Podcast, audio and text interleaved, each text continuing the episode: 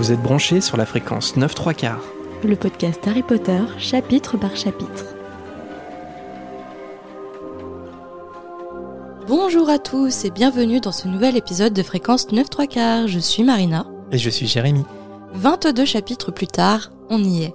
Nous arrivons au terme de ce troisième tome. Harry et Hermione sont remontés dans le temps avec succès en parvenant à sauver Buck et Sirius. Et il est maintenant temps de tirer les conclusions de tout ce dénouement rocambolesque. Avant, la vérité échappait à Harry. Désormais, il connaît la vérité, mais ce qui s'est échappé, eh ben, c'est le traître Gros. La possibilité d'aller vivre chez son parrain également, sans compter le départ imminent du meilleur professeur de défense contre les forces du mal. Pour nous aider à faire le récap de tout ça, on est ravi d'avoir une nouvelle invitée sur cet épisode avec notre auditrice Justine. Salut Justine, comment vas-tu? Bonjour Marina, bonjour Jérémy, ça va très bien et vous? Ça va bien, comme toujours. J'ai l'impression que c'est devenu un peu cringe le truc où il faut qu'on nous demande forcément si ça va bien. je crois qu'on a. Ah mais j'ai fait attention de le faire, ouais. ouais ouais ouais, mais je, crois que ça. Du coup les, les invités à chaque fois, il faut vraiment que j'y pense, sinon ils vont m'attaquer. Aux futurs invités, il n'y a pas de problème si vous oubliez de nous demander. Euh, si vous vous en foutez de comment on va, c'est pas grave, on accepte. Bah merci euh, Justine, en tout cas d'avoir accepté euh, l'invitation. Enfin, tu t'es, t'avais candidaté sur le Discord et puis on t'a proposé une date et ça s'est fait assez rapidement. Donc on est ravi de t'avoir et comme le veut la tradition, eh ben on va te poser quelques questions dans un instant pour te présenter. Avant donc de se plonger tous ensemble dans ce dernier chapitre. Tradition oblige, il y aura bien sûr une volière en fin d'émission dans laquelle on diffusera quelques-uns de vos hiboux sonores. C'est parti La plume à papote de Justine. Alors euh, Justine, comme pour chaque invité qu'on reçoit, on commence souvent euh, avec cette question. Est-ce que tu peux nous expliquer comment tu as découvert Harry Potter? Alors, euh, c'était il y a fort longtemps maintenant. C'était à Noël. Ma marraine m'avait offert le, premier livre. Et je me souviens qu'à l'époque, euh, quand j'ai vu la, première de couverture, je ne sais pas si vous vous souvenez de l'édition poche avec le Golden Trio en robe noire avec leur chapeau. Je m'étais dit, mais pourquoi elle m'a acheté ça? Parce que vraiment, c'était pas du tout mon univers. J'avais vraiment pas compris pourquoi j'avais eu ça pour Noël. Et du coup, à la rentrée, euh, j'avais dit bah, à mes copines, ah, j'ai eu un livre pour Noël. elles m'ont dit, ah mais oui, mais c'est Harry Potter, mais c'est trop bien, il faut absolument que tu le lises. Et donc du coup, bah, j'ai donné la chance au bouquin, on va dire ça, et euh, bah, j'ai enchaîné ensuite avec, euh, avec le deuxième, le troisième, et j'ai fait une pause au quatrième, pour être honnête. D'ailleurs, la couverture, personnellement, je sais pas vous, mais moi je l'aime pas trop cette couverture. je l'avais pas la meilleure, on va dire. Je sais pas si je l'ai déjà dit, mais je crois même que dans mon esprit, je me suis demandé si c'était Harry ou McGonagall qui était dessiné. Ah oh waouh Non mais ça pourrait très bien être McGonagall. J'ai conscience que les couvertures sont pas ouf, les premières éditions. J'aime pas trop. Mais j'ai un effet doudou sur ces premières éditions, tu vois. Ouais. C'est le premier livre Harry Potter. Mais la Chambre des Secrets, c'est pareil. Il y a Harry et Ron sur la couverture. C'est pas. C'est très étrange. Je trouve que c'est à partir de la Coupe de Feu où, si je me trompe pas, l'illustrateur s'appelle Gotting, l'illustrateur français, pour les éditions françaises en tout cas. Et à partir de la Coupe de Feu, je trouve que ça, ça s'est amélioré. Euh, j'aime beaucoup la couverture de la Coupe de Feu. Mais les trois premiers, euh, c'est pas fou fou. Quand tu as reçu le premier livre, il y avait que le premier livre de sortie, tu te rappelles, ou c'était vraiment au tout début d'Harry Potter? Alors, du coup, quand j'ai eu le livre, euh, ben, j'étais très très jeune. Je me souviens pas s'ils étaient déjà tous sortis ou pas, mais je me souviens pas d'avoir attendu euh, pour avoir le tome 2 ou le tome 3. Donc, euh, ouais, je ne pourrais pas dire exactement quelle année, mais il y a longtemps, on va dire ça. Et au niveau des films, ça a été quoi ta découverte des films? Ça a été au moment de la sortie ou après? Ouais, ouais, ouais, directement au moment de la sortie, parce que bon, bah, j'avoue, dès que j'ai su que les, les Harry Potter allaient sortir en film, j'ai arrêté de lire les livres, un petit peu mmh. fainéante. Et du coup, ouais, j'allais, j'allais au cinéma quand ça sortait peut-être pas le jour même, mais euh, dans la semaine pour sûr. Ouais. Et est-ce que tu peux nous expliquer comment tu as découvert notre podcast et euh, comment tu l'écoutes? Quelles sont tes petites habitudes d'écoute? Alors, votre podcast, alors bah, moi déjà de base, j'écoute énormément de podcasts. Et hmm. en fait, dans le cadre de mon travail, il a fallu que je m'intéresse à Harry Potter. Donc, je me suis dit, euh, je suis sûre qu'il y a un podcast sur Harry Potter, c'est obligé. Et du coup, j'ai cherché dans l'application euh, Apple Podcast et c'est le seul qui est sorti de la recherche. Je m'attendais à avoir beaucoup de, podcasts en anglais, mais au final, non. Et du coup, ben, bonne pioche. J'ai commencé à vous écouter. En plus, ben, le premier que j'ai écouté, c'était euh, ben, le chapitre 1 de, du prisonnier d'Azkaban. Donc, du coup, je suis très contente de faire le dernier chapitre aujourd'hui avec vous.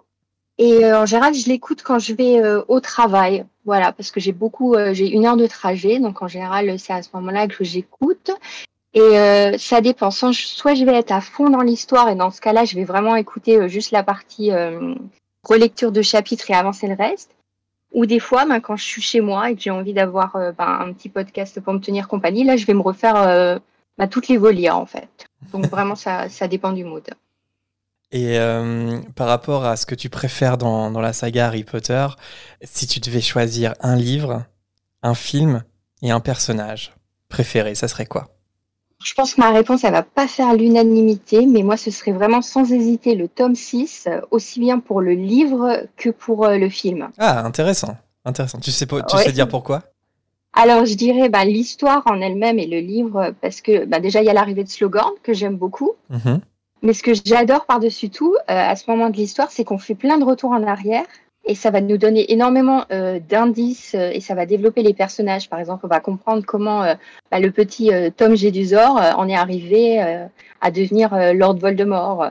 Ou bien on va voir comment les parents de Harry se sont rencontrés, ou on va en savoir un peu plus sur Rogue. Donc voilà, je trouve que c'est des informations très importantes pour le reste de l'histoire. Et puis, ouais, voilà, j'ai vraiment bien aimé le développement des personnages. Quoi. Et du coup, pour le, le film, alors je sais qu'il y, y a, beaucoup de gens qui vont dire qu'il a été un peu mal adapté parce qu'il y a beaucoup de choses qui ont été coupées. Alors ça, je suis tout à fait d'accord. Parce que ben, moi, du coup, j'ai vu le film avant de lire le livre. Donc, euh, quand j'ai lu, ça a été une véritable révélation parce que j'ai eu droit à une moitié d'histoire en plus. Mais euh, je trouve qu'il est très, très beau, ce film, en fait. Et j'aime beaucoup les retours en arrière ou euh, les moments dans la pensine. Je trouve que c'est très, très bien fait et je n'aurais pas pu imaginer mieux ou autrement. Donc voilà, c'est pour ça que j'aime beaucoup. Et, un personnage, si tu devais retenir qu'un personnage euh, C'est assez difficile comme question. Mais si je devais en retenir qu'un, je pense que je, euh, je retiendrais Tom Jedusor. Ah Parce que, alors, c'est pas mon préféré au niveau. Euh, oh, je, je l'adore ce personnage, mais je trouve que, ben, encore une fois, c'est le plus intéressant parce que si Tom Jedusor n'avait pas été le Tom Jedusor qu'il a été, il ne serait pas devenu Voldemort, il n'y aurait pas eu d'Harry Potter, il n'y aurait pas eu de saga, il n'y aurait, aurait rien eu en fait. Ça aurait été juste la vie normale dans le monde des sorciers. Et ça aurait été un peu euh, ennuyant, quoi. C'est ça que tu veux dire. Euh, voilà. Mais euh, devine-t-on une certaine Serpentard chez toi quand même? Est-ce que ça serait ta maison Même pas. Même pas, ok, d'accord. Pas du tout. Ce serait quoi ta maison? Serre d'aigle ah. ascendant poufsouffle. Mmh. Ah bah ça fait plaisir d'être en majorité serre d'aigle. Euh, souvent avec les ah. invités, il y a une majorité Gryffondor. bah voilà, on, est deux serres d'aigle, ça fait plaisir. Mais oui, ce que tu disais sur le, Prince de sang mêlé, moi je suis euh, assez d'accord sur tout ce que tu disais. Moi c'est un livre que j'adore. C'est un film euh, peut-être que j'aime un peu moins, mais je trouve que c'est le film le plus artistique de tous. Et, euh, et notamment euh, sur la photographie. Et en plus, on peut être fier euh, en, tant que, en tant que Français parce que c'est un directeur de photographie français qui a ah filmé le film. Il s'appelle Bonello et pour ceux qui connaissent un peu le cinéma, c'est celui qui a photographié pas mal de films de Jean-Pierre Jeunet, donc Amélie Poulain, Un long dimanche de fiançailles, c'est lui. C'est des films extrêmement artistique, très beau visuellement, et ça se ressent que dans le sixième film, il y a une, c'est un film très sombre, mais avec une, voilà, avec une lumière hyper travaillée, et, euh, et c'est toujours un plaisir pour moi de le, voir rien que pour ça. Tout à fait d'accord. Et aussi, euh, on met souvent en, parallèle euh, le prince de sang mêlé avec le prisonnier d'Azkaban, justement. Et euh, moi, c'est un parallèle que j'aime, que j'aime bien faire parce que dans les deux cas, en fait, euh, on va replonger dans le passé. C'est-à-dire que là, on a replongé euh, dans le prisonnier d'Azkaban, dans le passé des maraudeurs. Et il s'agit, dans le prince de sang mêlé, de, de se plonger dans le passé de Lord Voldemort, du grand antagoniste de l'histoire. Généralement, quand on aime particulièrement le, le prisonnier d'Azkaban, on a tendance à beaucoup aimer le prince de sang mêlé aussi. j'ai l'impression, en tout cas. Ouais, non, mais je, suis d'accord et je vois tout à fait le parallèle. Maintenant que tu le dis, ça. Ouais, c'est exactement on peut, ça. On peut faire plein de parallèles, c'est ça le truc. Les lectures, les bah, théories de miroir et tout, ça marche dans tous les sens. Si je retiens deux livres, ce serait le Prisonnier d'Azkaban et le Prince de Sang Mêlé, parce que justement, je trouve qu'ils ont un peu les mêmes qualités en fait, et ils ont un peu cette même construction en, flashback que j'aime beaucoup. Mm. Alors, dans ta présentation, euh, tu as évoqué euh, ton travail. Euh, donc, Oui. tu travailles chez Ciné Replica, dans ta vie moldue. Donc, je pense que pas mal de, de fans de HP qui nous écoutent euh, doivent connaître. Et pour ceux qui ne connaissent pas Ciné Replica encore, est-ce que tu peux nous présenter ce qu'est Ciné Replica et en quoi ton travail au sein de cette équipe euh, consiste? Alors, Ciné Replica, on est euh, une marque de répliques de cinéma. On fait notamment des produits euh, Harry Potter, mais pas que, parce qu'on a également d'autres licences comme euh, DC Comics ou euh, Les Maîtres de l'Univers. Mais Harry Potter, ça reste quand même euh, notre, euh, notre plus grosse partie. Et du coup, euh, donc, euh, vous avez certainement déjà vu quelque part notre Nimbus 2000 Ouais. ou euh, nos robes, mais euh, voilà, on fait des répliques, euh, des costumes. On est euh, Moi, ma robe vient donc de Ciné Replica. Ah, ça fait plaisir, Ouais. merci Marina. Et, euh, et donc voilà, on travaille, euh, on a trois sites, euh, un pour les États-Unis et le, le reste du monde, un pour l'Europe et un pour la France. Et du coup, moi, je suis en charge du marketing chez Ciné Replica. Du coup, je m'occupe hein, de tout ce qui est réseaux sociaux, bien sûr. On fait les campagnes avec les influenceurs. Euh, je m'occupe également ben, euh, des sites parce qu'il faut euh, écrire euh, toutes les descriptions de produits. Et même de temps en temps, il m'arrive de, de donner de ma petite personne quand on fait des shootings, parce que normalement on le fait avec des mannequins. Mais de temps en temps, vous pouvez apercevoir ma tête en, en uniforme Ravenclaw sur, sur notre page Instagram. Voilà. Ouais, donc vous avez peut-être déjà vu Justine en fait. hein. Peut-être que vous la connaissez oui. déjà sans le savoir. ouais, Est-ce que c'est ta passion pour Harry Potter qui t'a amené à travailler chez Ciné Replica ou pas du tout? C'est juste euh, un enchaînement de choses qui t'a amené à, à ce travail? Ah ben en fait, justement, c'est l'inverse. C'est en travaillant pour Ciné Replica que je suis devenue, euh, devenue fan d'Harry Potter. Parce que quand j'ai postulé, euh, c'était une annonce tout à fait classique de, pour un boulot en marketing. Il y avait juste marqué tout à la fin, euh, il faut que vous aimiez euh, Harry Potter parce qu'on en parle beaucoup. Hmm. Et je me suis dit, ah, bon, ça doit être une blague, je ne sais pas, bon, tant pis. Et du coup, euh, quand je suis arrivée pour l'entretien, bon, j'avais quand même regardé avant, mais euh, je ne m'attendais pas à être à ce point plongée dans l'univers euh, Harry Potter, parce qu'une des questions de mon entretien, par exemple, c'était euh, de quelle maison êtes-vous? Ah ouais, ok. Ah oui, oui, oui. Parce que quand tu as commencé à lire les livres quand tu étais petite, euh, ça n'a pas déclenché chez toi une passion, une passion pour Harry Potter. Tu as lu, tu as regardé les films, mais t'étais pas fan à ce moment-là en fait. J'aimais bien, et on va dire que c'était quelque chose qui fait qui a fait partie de mon enfance, mais j'étais pas, ouais, non, pas. euh, Hmm, pas c'est vraiment ton, travail qui t'a amené euh, à, à découvrir le monde d'Harry Potter et, et à t'y passionner en fait. Exactement, donc je suis vraiment une, une jeune Potterhead, on va dire ça comme ça. Ah, c'est c'est marrant, c'est marrant. Je crois que c'est la première fois qu'on a ce, ce type de profil. Enfin, Ouais. Déjà, je crois que c'est la Mm. première fois qu'on a quelqu'un dont l'activité professionnelle est, est liée à Harry Potter d'une façon ou d'une autre. Bah oui, forcément, ça c'est la première fois. Donc peut-être qu'on en aura d'autres, comme toi, Justine, on verra. Peut-être. Peut-être qu'on aura des acteurs. euh, des... Non, je. Ah, je vous le souhaite. des acteurs, ça va être compliqué. Peut-être des doubleurs, parce que, en plus, euh, à l'époque euh, du premier podcast que je faisais, on, on en a rencontré pas mal. Et je sais qu'il y en a certains qui sont toujours motivés pour parler d'Harry Potter, donc pourquoi pas avoir, avoir les doubleurs d'Harry Potter ça, ça pourrait être sympa. Mais en tout cas, t'es es la première à voilà, avoir une activité. euh, Ouais, et surtout que cette activité euh, a fait naître chez toi la, la passion d'Harry Potter. Ouais, c'est bien, c'est cool. Merci Justine pour cette présentation. Et je crois que maintenant c'est le moment de débuter euh, le résumé du chapitre. Harry Potter et le prisonnier d'Azkaban. Chapitre 22. Encore du courrier. Le regard d'Harry perdu dans le ciel après le départ de Sirius et Buck est ramené sur Terre par Hermione. Il ne reste que trois minutes pour rejoindre l'infirmerie. Arrivé en bas de l'escalier en colimaçon, Harry et Hermione entendent les voix de Rogue et Fudge dans le couloir. Le professeur de potions confie au Premier ministre qu'il espère que Dumbledore ne va pas s'opposer au baiser du détraqueur de Sirius. Fudge lui répond que cela va arriver dès que McNair sera de retour avec eux. Il est soulagé que cette affaire embarrassante soit bientôt terminée. Il va enfin pouvoir annoncer à la Gazette du Sorcier que Sirius est capturé, et le journal va sûrement solliciter Rogue pour une interview. Interview qui sera sûrement appuyée par Harry Potter quand il, a il aura retrouvé ses esprits. C'est moi ou il est, il est vraiment idiot, Fudge C'est pas qu'il est idiot, c'est qu'il est. hum, il pense qu'à la politique et à son image. Ouais, mais tu sais, genre pour vraiment penser que Harry, Ah il est vraiment désorienté et qu'il va vraiment donner une interview qui- à la Gazette du Bah, Sorcier. En fait, vois. à ce moment-là du chapitre, il est pas conscient de, hum, de l'état de Rogue. Ouais. Du fait Oui, qu'il oui. est totalement, euh, totalement déraisonnable euh, avec euh, cette situation.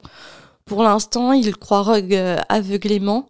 Et euh, du coup, il pense que le jeune sorcier, le jeune ado, a perdu un peu ses esprits avec tout ce qui s'est passé. Ouais, puis il est, il est ravi à l'idée que Sirius soit enfin capturé et que maintenant qu'il est capturé, il est hors de question pour lui d'entendre une version alternative où Sirius serait innocent. Parce que parce qu'après tout, euh, personne, je pense que personne ne connaît le comportement, enfin surtout Fudge, ne connaît pas le comportement de Rogue avec ses élèves, avec notamment Harry. Et tout le monde n'est pas au courant du passé qu'il a avec euh, les parents de Harry. Donc euh, Fudge, pour le coup, là, il n'a pas tout le passif de la relation Rogue euh, avec les Potter. Et Fudge aussi, il pense qu'à son image aussi. hein. C'est- C'est le politicien de base. C'est le fait euh, vraiment qu'ils disent, euh, tu vois, genre avec Harry euh, et l'interview de la Gazette du Sorcier, on voit bien toute la naïveté qu'il a en fait. Mais oui. Et c'est bien que plus tard, quand il euh, quand il voudra pas admettre à la fin de la coupe de feu euh, que Voldemort est de retour, je pense que effectivement il, il se met des œillères. Mais en vrai, il y a, y a pas que des œillères politiques chez lui, il y a aussi le fait qu'il est complètement naïf, quoi. Ça se demandait comment il est devenu euh, ministre de la magie, celui-là, quoi. En tout cas, euh, Rogue, euh, lui, je pense qu'il est content de la situation, puisque Harry aperçoit le sourire de satisfaction de Rogue lorsque les deux hommes passent devant leur cachette. Une fois que les deux amis se sont bien assurés que le chemin est libre, ils continuent leur route en direction de l'infirmerie. Seulement, un nouvel obstacle se met sur leur chemin. Peeves, qui caquette d'excitation. Qui quoi? Qui caquette C'est marqué dans le chapitre, et je me demande, c'est c'est quoi un fantôme qui caquette d'excitation? Je sais pas. Vas-y, fais-nous une imitation pour. euh, Bah moi j'ai pensé à Weedy et son cri de mouche. Quand elle voit une mouche ou un oiseau. Harry et Hermione doivent se cacher dans une classe déserte pour échapper à l'esprit frappeur, sûrement excité à l'idée du baiser du détraqueur. Une fois le poltergeist caquetteur disparu, wow, j'ai réussi à le dire, les deux amis se mettent à courir en direction de l'infirmerie. Il ne vaut mieux pas penser à ce qu'il se passerait s'il n'était pas de retour avant que Dumbledore ne verrouille la porte. On voit bien là avec Peeves qu'il est une nouvelle fois, mais comme très souvent, il est utilisé comme un obstacle en fait, Mm. qui va ralentir les héros à un moment euh, où ils sont dans l'urgence. Et vous, est-ce que c'est un personnage que vous regrettez dans les films ou euh, vous pensez un peu que on peut se passer de, de Peeves à Poudlard Non, moi je trouve que c'est dommage qu'il euh, qu'il évincé des, des films. Après, c'est son rôle d'être, c'est un esprit frappeur, donc c'est son rôle d'être nuisant dans le livre de toute façon. Et je pense qu'il est utilisé à bon escient la plupart du temps, et c'est dommage. euh, En fait, ne pas l'utiliser dans les films, c'était peut-être se priver d'un instant d'humour, entre guillemets, de légèreté. Et c'est dommage. Ouais, je suis tout à fait, euh, je suis tout à fait d'accord avec euh, Marina. C'est vraiment dommage qu'il ait enlevé parce que, euh, ok, il peut être agaçant euh, de temps en temps, mais bon, c'est quand même euh, un personnage qui fait partie de, de l'histoire, quoi. Donc euh, c'est, c'est dommage que on, en- on le mentionne même pas du tout dans les films, quoi. Ouais, je crois qu'il y a eu des. Enfin, c'est pas je crois, c'est que c'est sûr, il y a eu des scènes de tournée pour le premier film avec lui, mais Il y a qui. des euh, images qui, ouais, qui tournent. sur avec un Internet. acteur. euh, L'acteur est décédé depuis. Bah, ça tourne. Bah, je sais pas. tu- T'en as vu toi? Parce que- Ouais. Ah ouais? Oui.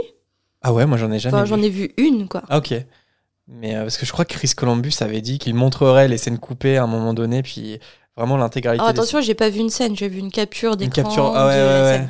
Mais les scènes non ont pas été diffusées, donc peut-être qu'un jour on les verra. Mais de toute façon, oui, euh, il a été, euh, il a été supprimé. Mais en fait, je pense que comme il faut faire de la place, enfin, il faut virer certains trucs. Je pense que Peeves, malheureusement, ça a été un des premiers peut-être à- au montage à être retiré Mm. parce que en Mm. fait, je vois ce que vous dites, il est inutile et c'est justement pour ça qu'on l'aime en fait parce que c'est à Poudlard tout doit pas être utile à l'histoire.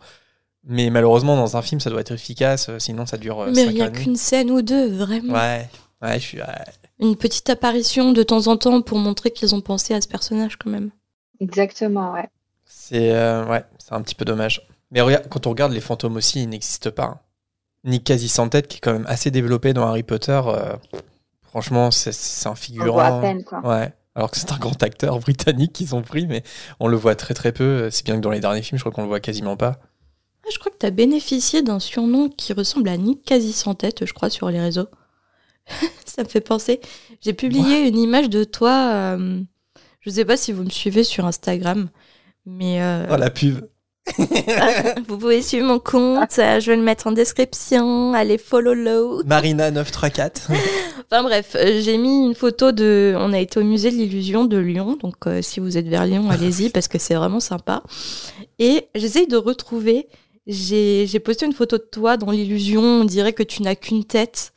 Et il y a un auditeur qui a fait un super jeu de mots avec Nick quasi sans tête, mais ah, je l'ai pas noté pour l'émission. t'as- publié cette photo. Jérémy quasi sans corps. c'est drôle. Caldor Drego. Je crois qu'il Ah fait oui, partie oui. intégrante du Discord. Oui, oui, oui. oui. Tu m'as fait beaucoup rire, euh, Caldor.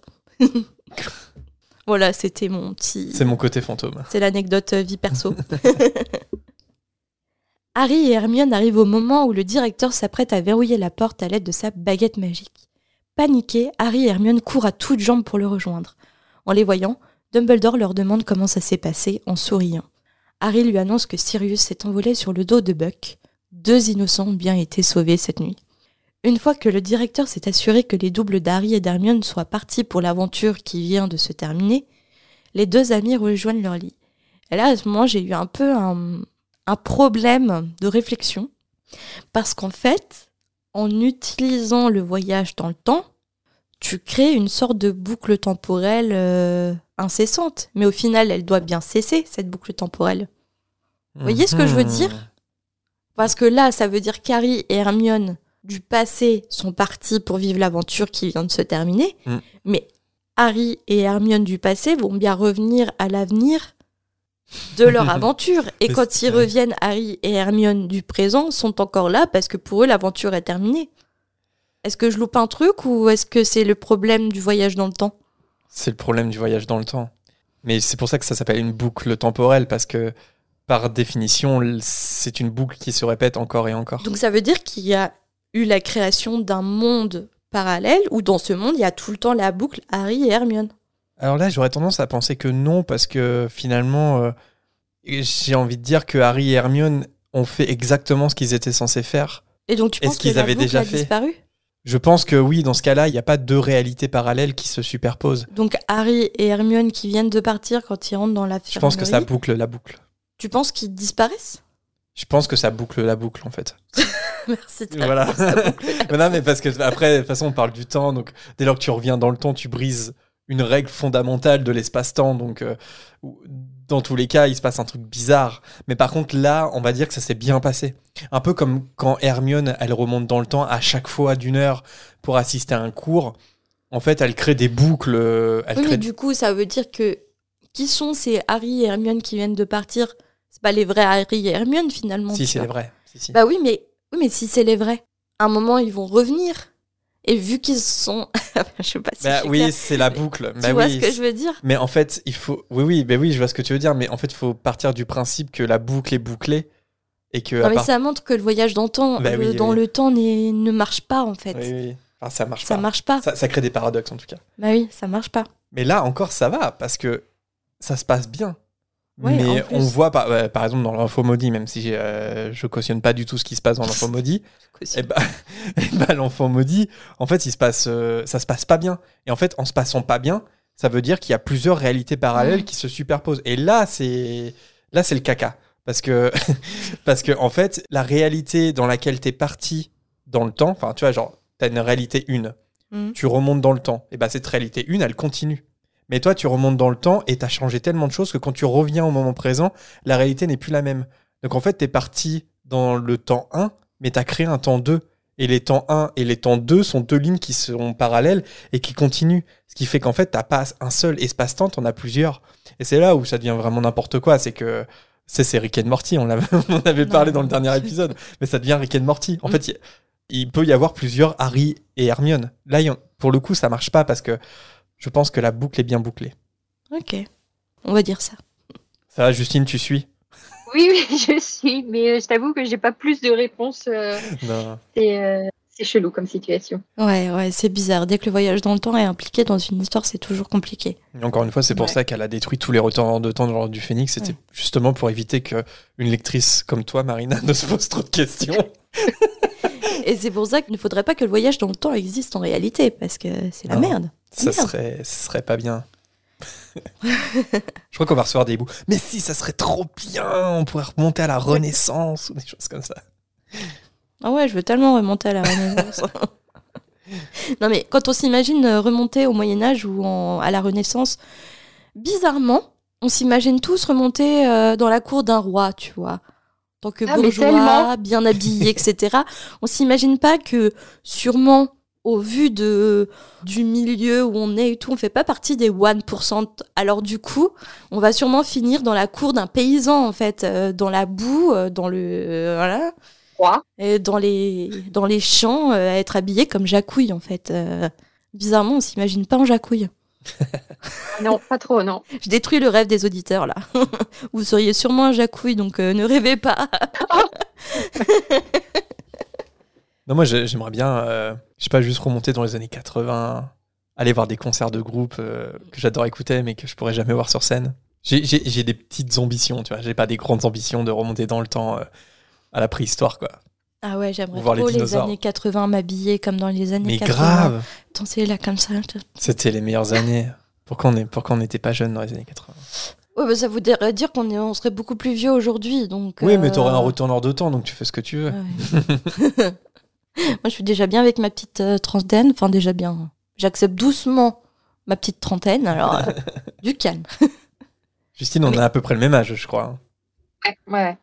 Mais déjà, les années 80 sont pour les plus jeunes les années 90 maintenant. Il y a une vague Bah, de nostalgie des années 90 pour les plus jeunes. Ils commencent à s'habiller comme euh, nous, on s'habillait avant, c'est assez drôle. Et donc, du coup, en disant ça, j'ai vraiment l'impression d'être une daronne, quoi. Mais tu sais, la mode, c'est un cycle. Moi, je m'habillais comme ça quand j'étais plus jeune. Tu sais qu'on a beaucoup d'auditeurs. S'ils te croisent dans la rue, ils vont t'appeler madame. hein. Arrête. Non, mais ça, c'est le respect. Quand tu vois une célébrité, toujours, Ah, euh, oui. t'es impressionné. Je suis pas sûre que les jeunes lycéens qui me disent Oups, pardon madame, euh, c'est une question de célébrité. c'est une question de respect envers euh, les aînés, plutôt. Et euh, je suis contente hein, qu'on me respecte. Mais j'ai un petit pincement au cœur parce que je me dis Ça y est, je ne passe plus pour une jeune étudiante cool. Je passe pour une madame, quoi. C'est c'est un peu difficile à.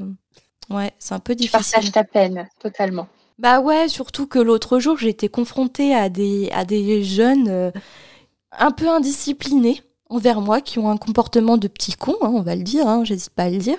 Et du coup, ils m'ont manqué de respect, mais j'ai réagi, je leur ai parlé comme si euh, j'étais leur daronne, en fait.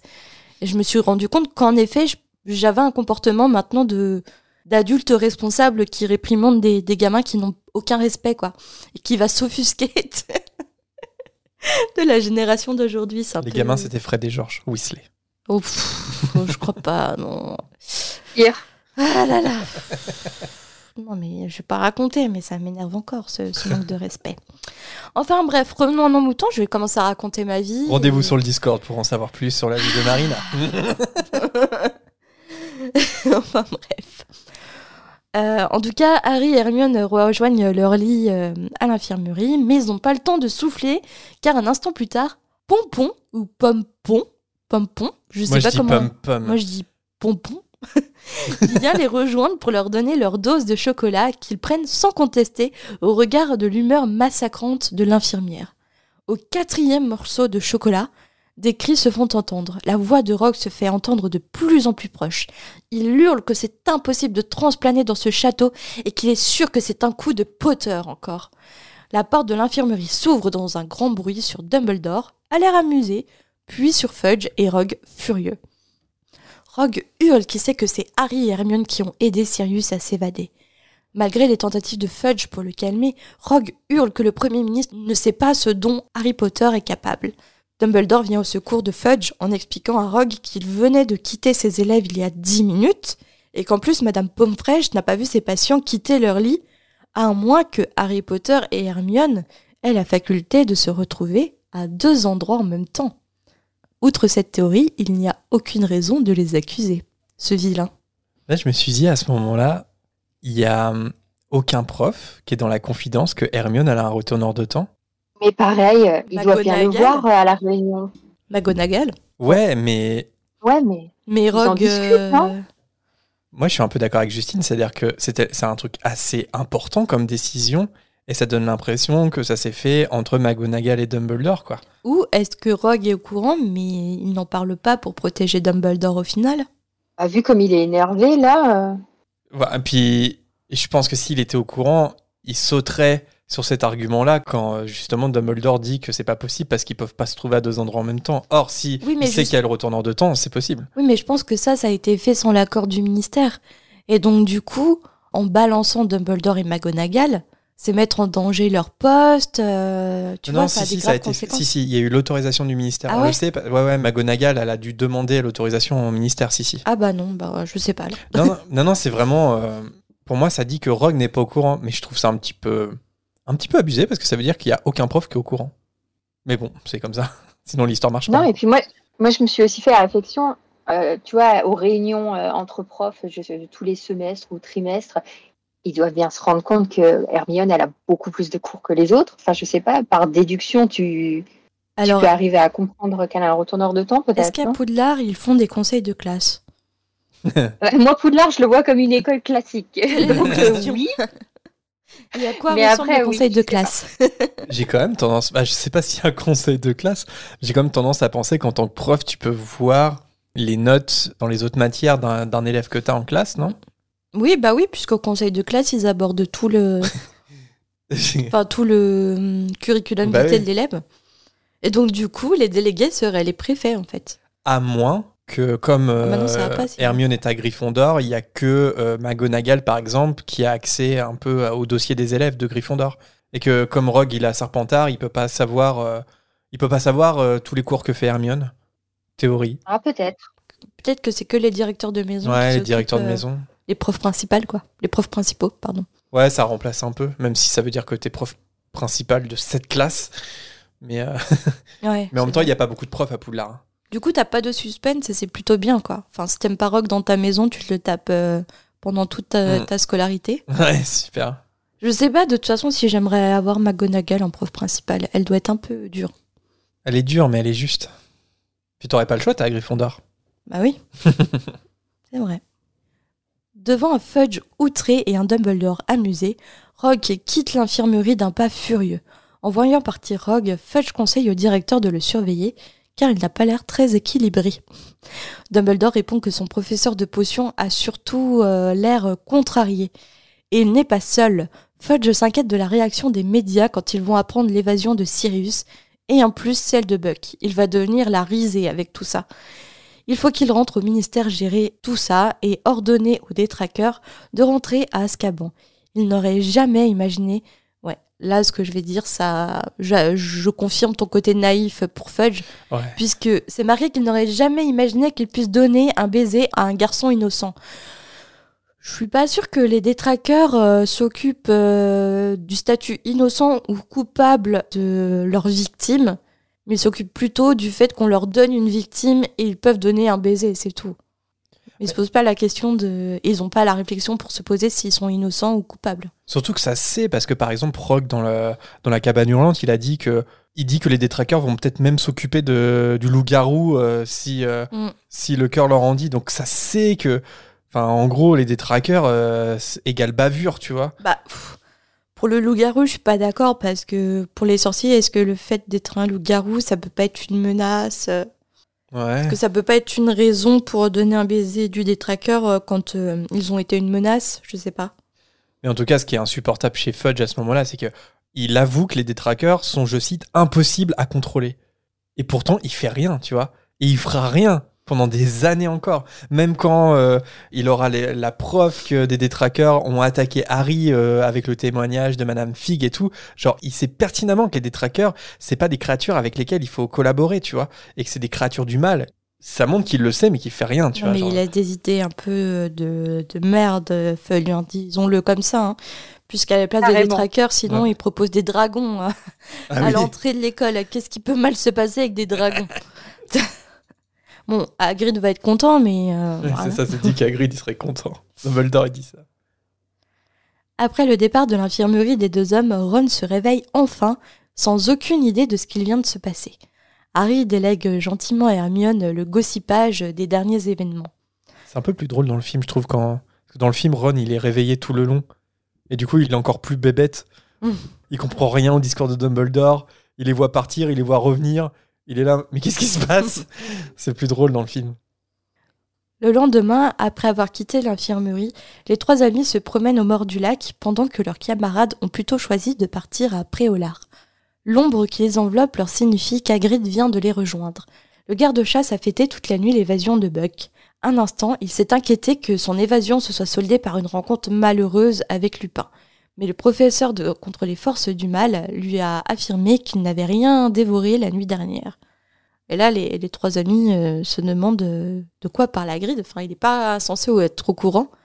Et en fait, Rogue a avoué dans la matinée au Serpentard que Lupin est un loup-garou.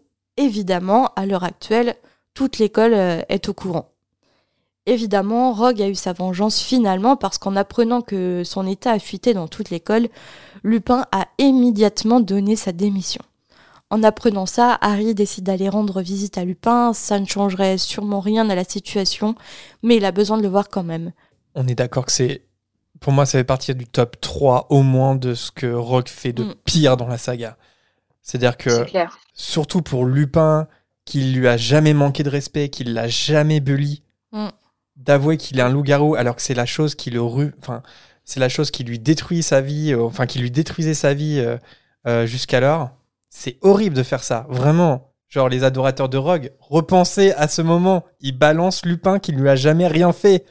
C'est terrible. En ça. balançant Lupin, en plus, il, il signe son éviction, donc éviction de son ennemi, entre guillemets, d'enfance, et aussi l'éviction du professeur contre les forces du mal, et ça laisse encore la place vacante. Ça, donc il imagine peut-être l'occuper euh, l'année d'après, quoi. Bah oui, en plus c'est intéressé hein, derrière. Spoiler alerte, c'est... Ouais, je vois spoiler alerte bourguignon. ça ne marchera pas l'année prochaine. Non mais je- j'invite euh, tous les adorateurs de Rogue à, à lire le, tous les cris sur euh, Lupin qu'avait publié euh, J.K. Rowling dans Pottermore pour voir à quel point sa vie a été détruite par le fait d'être un loup-garou et à quel point Dumbledore euh, l'a sauvé entre guillemets en l'acceptant comme élève. Et, Lupin il a trouvé euh, bah, du coup il a trouvé les maraudeurs. Pour la première fois il a eu des amis dans sa vie. Bah, malgré euh, ses années heureuses à Poudlard et ben après Poudlard malheureusement sa condition de loup-garou ça l'a rattrapé. Parce que il n'a pas pu avoir une vie sociale, il a enchaîné les petits boulots, il a une vie misérable à cause de ça, et une seconde fois, Dumbledore, il vient le ressauver, entre guillemets, en lui proposant le poste de professeur de défense contre les forces du mal. Et là, c'est Rogue qui, qui détruit ça, en fait, qui détruit sa vie sociale, qui, qui détruit sa vie, en fait, tout simplement. C'est terrible. C'est dans le top 3 de ce qu'il fait de pire, et euh, dans le top 3, il y a aussi quand il se moque des dents d'Hermione dans la coupe de feu. T'inquiète, t'as lâché ton... Ça y est, contre. Je me suis énervé quand c'est vos Rogue. Mais vous inquiétez pas, on en dira du bien dans, dans 10 ans quand on sera au Ligue de la Mort. Euh, pff, ouais, pas sûr. Lupin, toujours en possession de la carte du maraudeur, a vu la visite d'Harry venir. Après que Dumbledore ait réussi à convaincre Fudge que Lupin ait sauvé la, la vie d'Harry, Rogue a malencontreusement laissé échapper que Lupin est un loup-garou à ses élèves au petit déjeuner. Le fait qu'il soit passé à côté de Lord de Merlin y est sûrement pour quelque chose, en plus de sa rancune passée. Et pour Lupin, les premiers hiboux des parents indignés vont sûrement arriver le lendemain. Harry supplie Lupin de ne pas partir, mais en vain. Le, le professeur, enfin l'ancien professeur, lui demande alors de lui parler de son patronus, puisqu'il se doutait bien que son élève préféré avait réussi à faire un sublime patronus pour euh, évincer euh, les détraqueurs. Harry lui raconte alors euh, que son patronus a pris la forme de cerf. Effectivement, l'animagus de son père était bien un cerf, d'où son nom de maraudeur, Cornedru.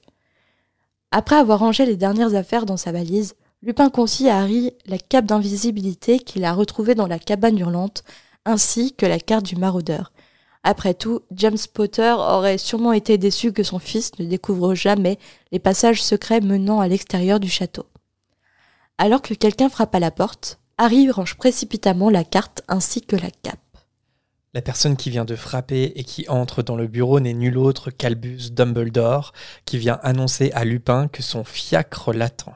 C'est vraiment le mot qui est dit dans le texte, c'est fiacre. c'est euh, le Moyen Âge hein, dans, dans le monde des sorciers. Lupin dit au revoir à Harry en précisant qu'il est certain qu'ils se reverront un jour. Puis il dit au directeur qu'il n'a pas besoin euh, de se faire accompagner. Je crois que c'est une de mes scènes préférées dans, les films.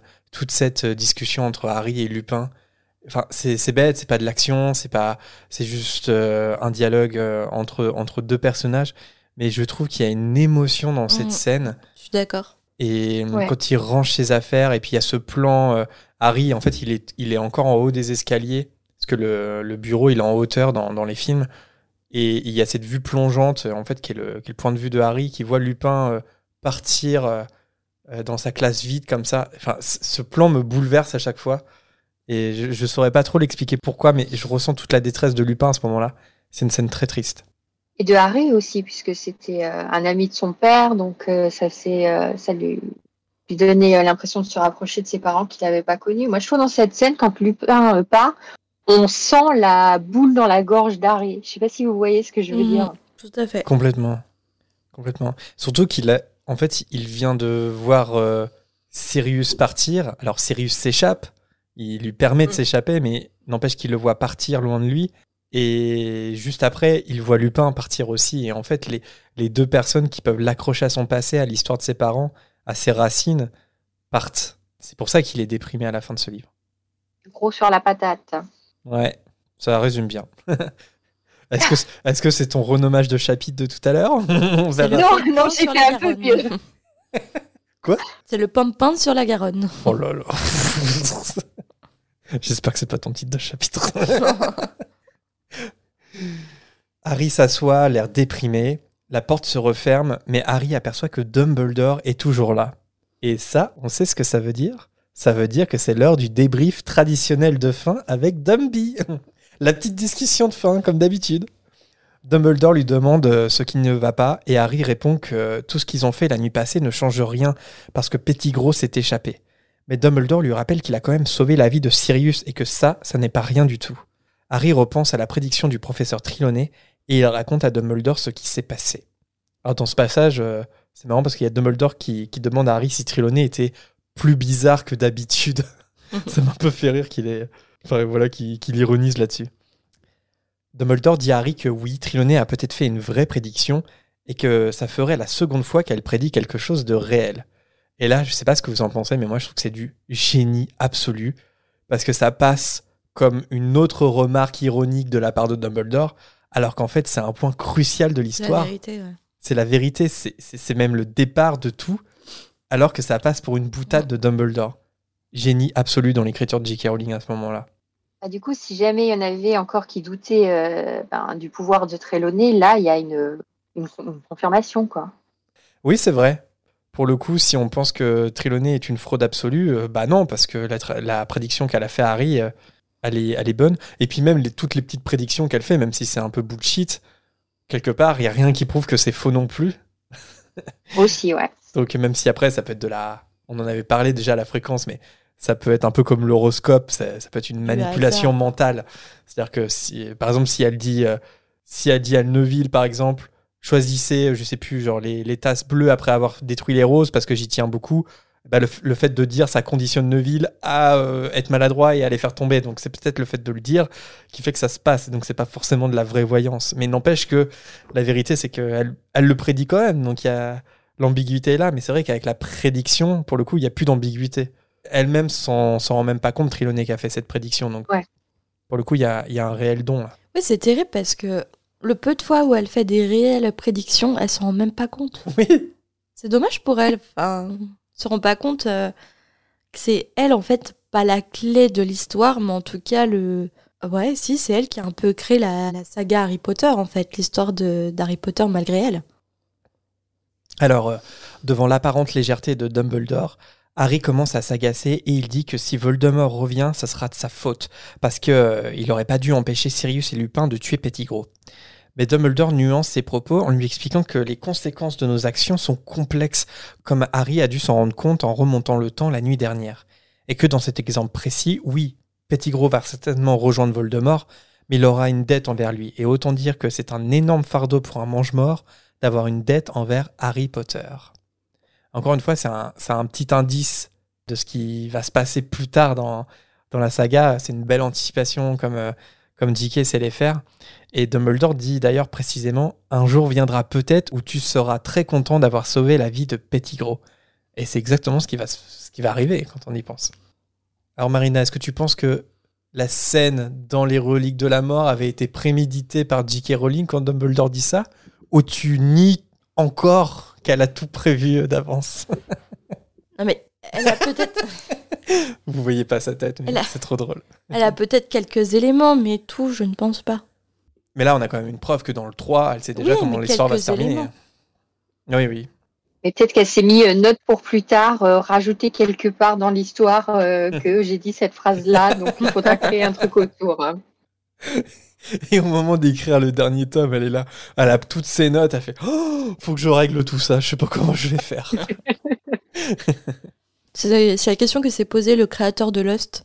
Et il a décidé de ne pas répondre à toutes les questions qu'il avait laissées en suspens durant toutes les saisons.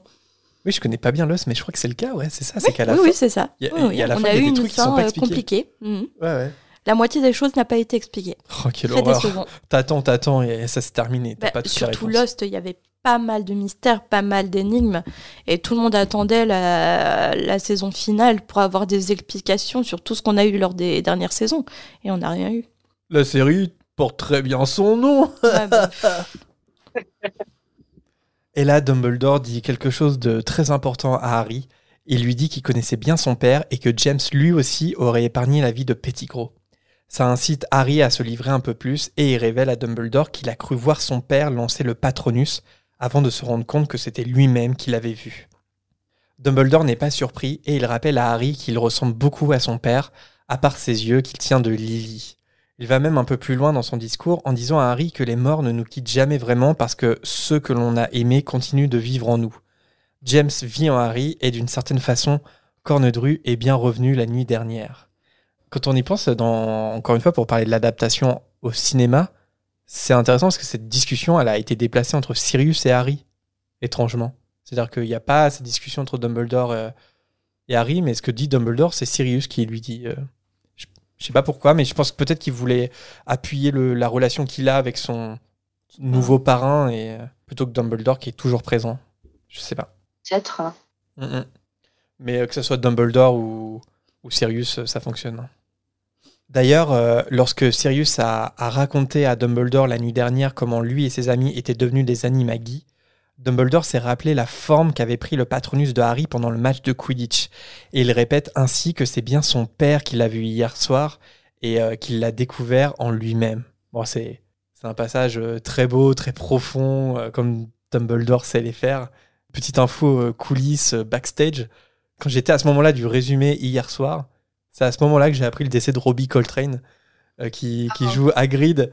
J'étais là en train de taper, les morts ne nous quittent pas, ceux qu'on a aimés restent en, nous, etc. Et là, j'apprends que Robbie Coltrane euh, nous a quittés. C'était un, c'était un, petit peu, un petit peu triste comme ambiance. L'acteur qui joue Hagrid, pour Ouais. ceux qui ne le sauraient Oui, pardon, l'acteur qui joue Hagrid. pas. Du coup, ça donne un indice du moment euh, où on enregistre.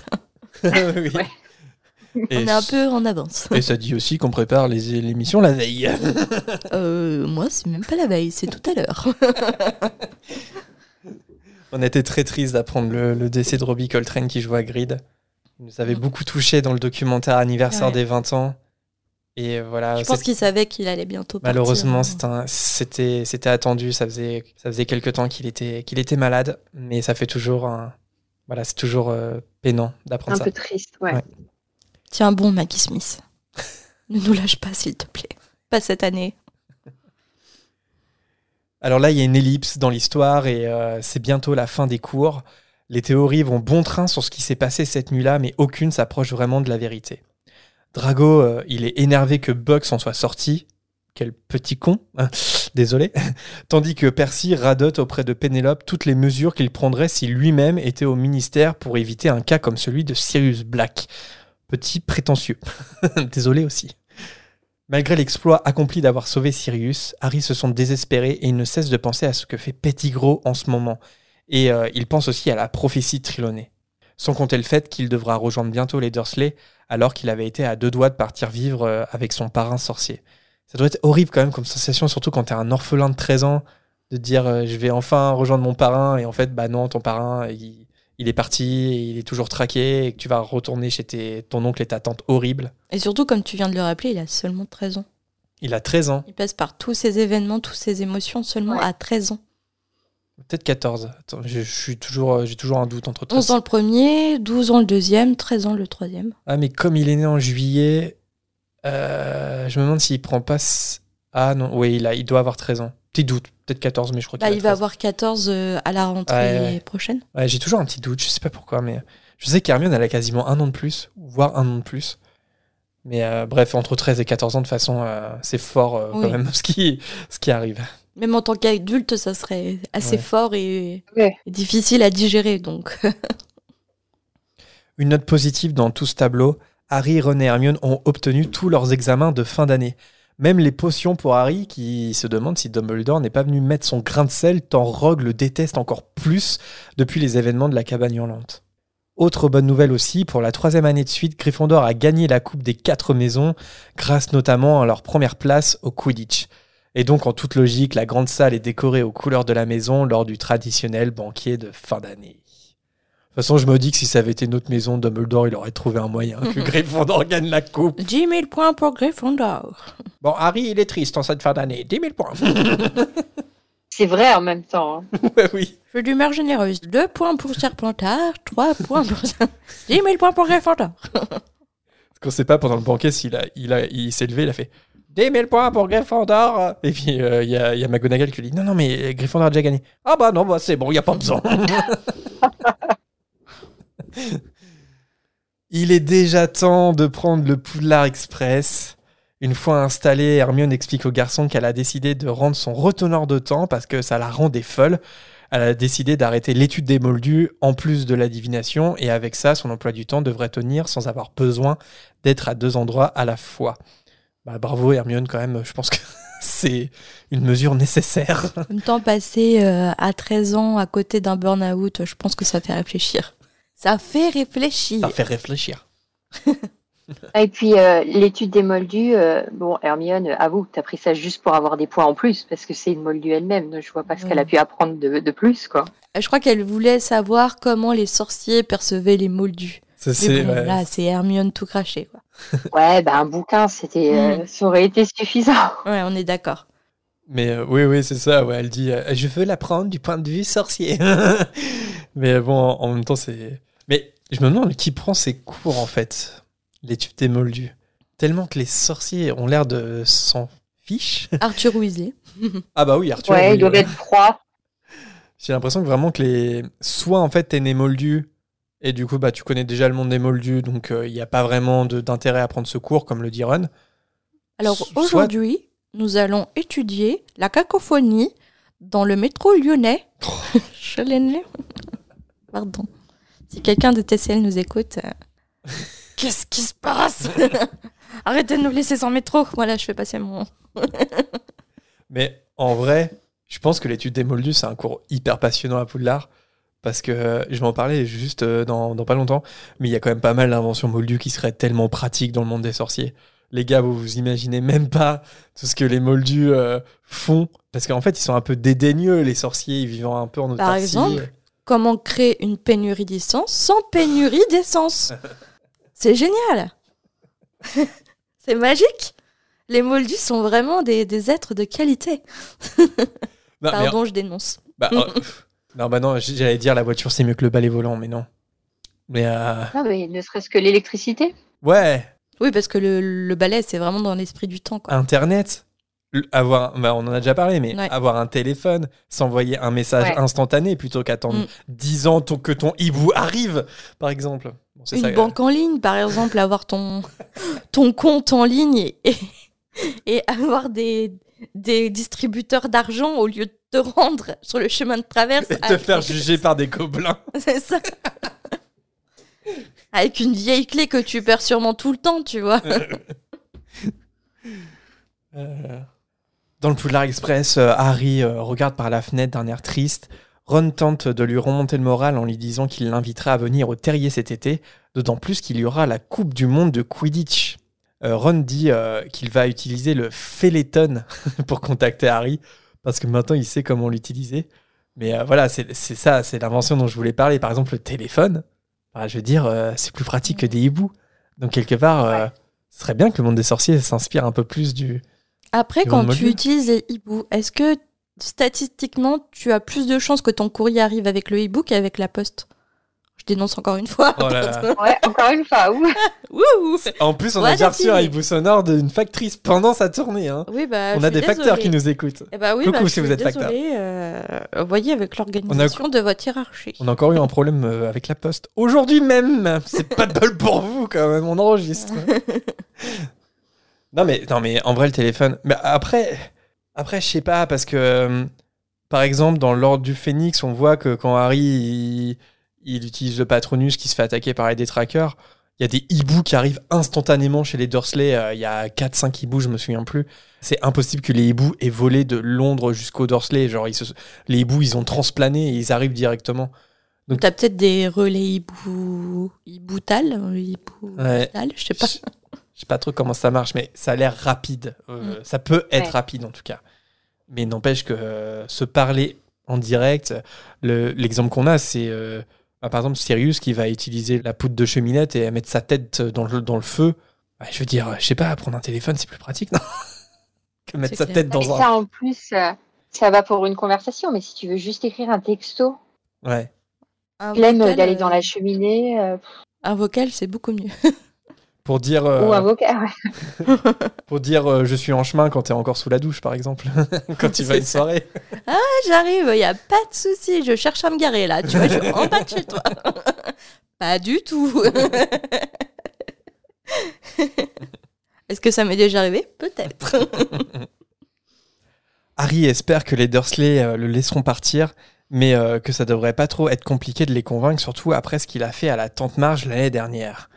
Mais ce qui va vraiment permettre à Harry de se sentir mieux arrive sous forme d'un minuscule hibou qui tente de passer par la fenêtre de leur compartiment, malgré la trop grosse lettre qu'il porte. Bon, il s'appelle pas encore Coquesigru, mais à ce moment-là, il est décrit comme un vif d'or en peluche. C'est vrai mignon. que tu dis coxigru. Co- ah, je dis Coquesigru. Coque... Bah, je sais pas le dire. Coxigru. Coquesigru. C'est Pidwidgeon en anglais, c'est beaucoup plus facile. Oui, bien sûr. Bah, Pidwidgeon. Mais c'est marrant, c'est mignon, non Un vif d'or en peluche. Et comment il s'appelle le hibou? Coqueux sigru. Tu dis pas coxigru Tu dis comment, Justine? Moi, je dis coq. Voilà, comme ça, je me mélange pas les pinceaux. Ah oui, c'est vrai qu'il a. Ouais, c'est son, c'est son surnom. Ouais, je vais l'appeler Coq. Mais Coq, comme j'ai toujours un peu d'anglais dans ma tête, ça me fait Ouais. toujours un peu bizarre. Mais c'est un peu compliqué. j'ai- je cautionne difficilement ce surnom. Harry aide le minuscule hibou à rentrer et il récupère la lettre. Le hibou est tellement ravi d'avoir accompli sa mission qu'il vole un peu partout sous le regard réprobateur d'Edwige et patte en rond. La lettre est de Sirius et elle s'adresse à Harry. Sirius explique dans sa lettre qu'il espère que Harry la recevra avant d'arriver chez les Dursley car il n'est pas sûr qu'il puisse recevoir des hiboux là-bas. Il se cache actuellement avec Buck et les détraqueurs ne le trouveront pas là où il est. Il confie aussi quelque chose à Harry. C'est lui qui lui a offert l'éclair de feu grâce à la complicité de Patteron. Ce à quoi Hermione réagit en disant qu'elle avait bien raison sur ce point. Après, euh, oui, Hermione, mais bon, euh, c'est pas pour autant que le balai était une menace non plus, comme euh, le fait remarquer Ron d'ailleurs. Sirius s'excuse aussi pour avoir fait peur à Harry à Private Drive, mais c'est simplement qu'il voulait le voir sur sa route vers Poudlard. Et dans l'enveloppe de Sirius se trouve aussi une autorisation de la part de son parrain pour que Harry puisse participer aux sorties de Préolard l'année prochaine. Enfin, il propose à Ron de garder le petit hibou puisque c'est à cause de lui s'il n'a plus d'aura. Ron fait sentir le hibou à rond qui se met à ronronner et il accepte donc de garder Coquesigru. c'est trop mime ce moment où Ron il fait sentir euh, le hibou à rond. Et rond il ronronne. en même temps, ça aurait été drôle que genre tu sais, il fasse Et pas non, mais qu'il fasse pas sentir le hibou euh, à pattes en rond et que du coup, en fait, on, on se rend compte plus tard que c'est un, nouveau un nouveau Animacus et que c'est un nouveau Ah. mieux, c'est un nouveau vieux monsieur creepy à poil en fait son animal. Mais ouais, ce qui me fait rire à chaque fois, c'est euh, qu'à Poudlard, ils autorisent pas. Parce que, attends, euh, Harry voulait demander, voulait aller à Préolard sans autorisation, ou que McGonagall signe elle-même l'autorisation. ce que Ouais. McGonagall n'a pas approuvé. Mm. Mais à Poudlard, on préfère approuver une autorisation donnée par un évadé. Oui. voilà, bizarre, parce qu'il est, il est pas innocenté. Donc du coup, l'autorisation vient bien d'un mec qui est normalement condamné pour euh, les meurtres de 12 moldus, qui s'est évadé pour échapper à la peine de mort, enfin le baiser du détraqueur, mais au final, il peut donner son autorisation sans problème. Parce que c'est le parrain ouais. d'Harry. Alors que, que tout le monde a cru qu'il voulait tuer Harry euh, quelques mois plus tard. C'est Parce que est-ce que finalement McGonagall sait qu'il est innocent? Non, Normalement, elle n'est pas dans la confidence. Non, c'est pas pour encore. ça que ça me, pas encore, elle le sait pas. ça me fait toujours rire. Quoi. Donc euh, oui, c'est un peu bizarre. Après, moi, j'ai toujours pensé qu'il y avait, euh, comment dire, que c'était dans le monde magique, c'est pas juste une simple signature, mais que les sorciers peuvent savoir si euh, la signature est authentique par un, espèce de contrat magique ou je Oui, sais mais là, c'est pas une question d'authenticité, c'est une question de qui donne cette Ah signature, oui, oui, qui signe. La responsabilité de la personne, tu vois. Mais je pense que c'est incontestable que Sirius est le parrain de Harry et c'est incontestable qu'il l'autorise à sortir. Donc du coup, McGonagall, elle peut rien faire, même si c'est idiot parce que si tu suis euh, la logique euh, euh, du ministère, euh, Sirius il va tirer Harry pour Bah le oui. tuer. Bah Donc, oui. euh, oui, il y, a- y un contresens ici. Mais j'aime bien euh, aussi ta théorie, Justine, comme quoi euh, si Ron il avait fait sentir le, le- le minuscule hibou à Patenron, et Patenron il fait et puis il le mange. Ben, C'est non parce que c'est très possible, très probable. Euh, ben, moi j'ai des chats, je peux te dire, euh, je leur présente un petit euh, hibou, euh, ils vont pas juste le sentir. Hein. Ça serait trop drôle. Et là, Ron qui dit Bah non, du coup, ça sera pas mon nouvel animal. J'imagine la scène, ça serait absurde. Le Poudlard Express euh, arrive bientôt à King's Cross et nos amis franchissent la barrière magique pour se retrouver dans le hall rempli de moldus. Harry repère rapidement l'oncle Vernon qui se tient loin de monsieur et madame Weasley. Molly prend Harry dans ses bras, puis tout le monde se dit au revoir. Vernon, lui, euh, il accueille son neveu en lui disant qu'il peut toujours rêver si le papier qu'il tient dans la main est une autre autorisation à faire signer. Mais Harry lui répond que c'est une lettre de son parrain, le meilleur ami de ses parents. En plus de ça, c'est un assassin qui s'est évadé de la prison des sorciers. Et il tient à prendre souvent des nouvelles de Harry pour s'assurer que tout va bien. bon, évidemment, Harry fait tout ça pour que Vernon soit horrifié, et donc il porte un large sourire en poussant son chariot vers la sortie de la gare, parce que cet été promettait d'être bien meilleur que le précédent.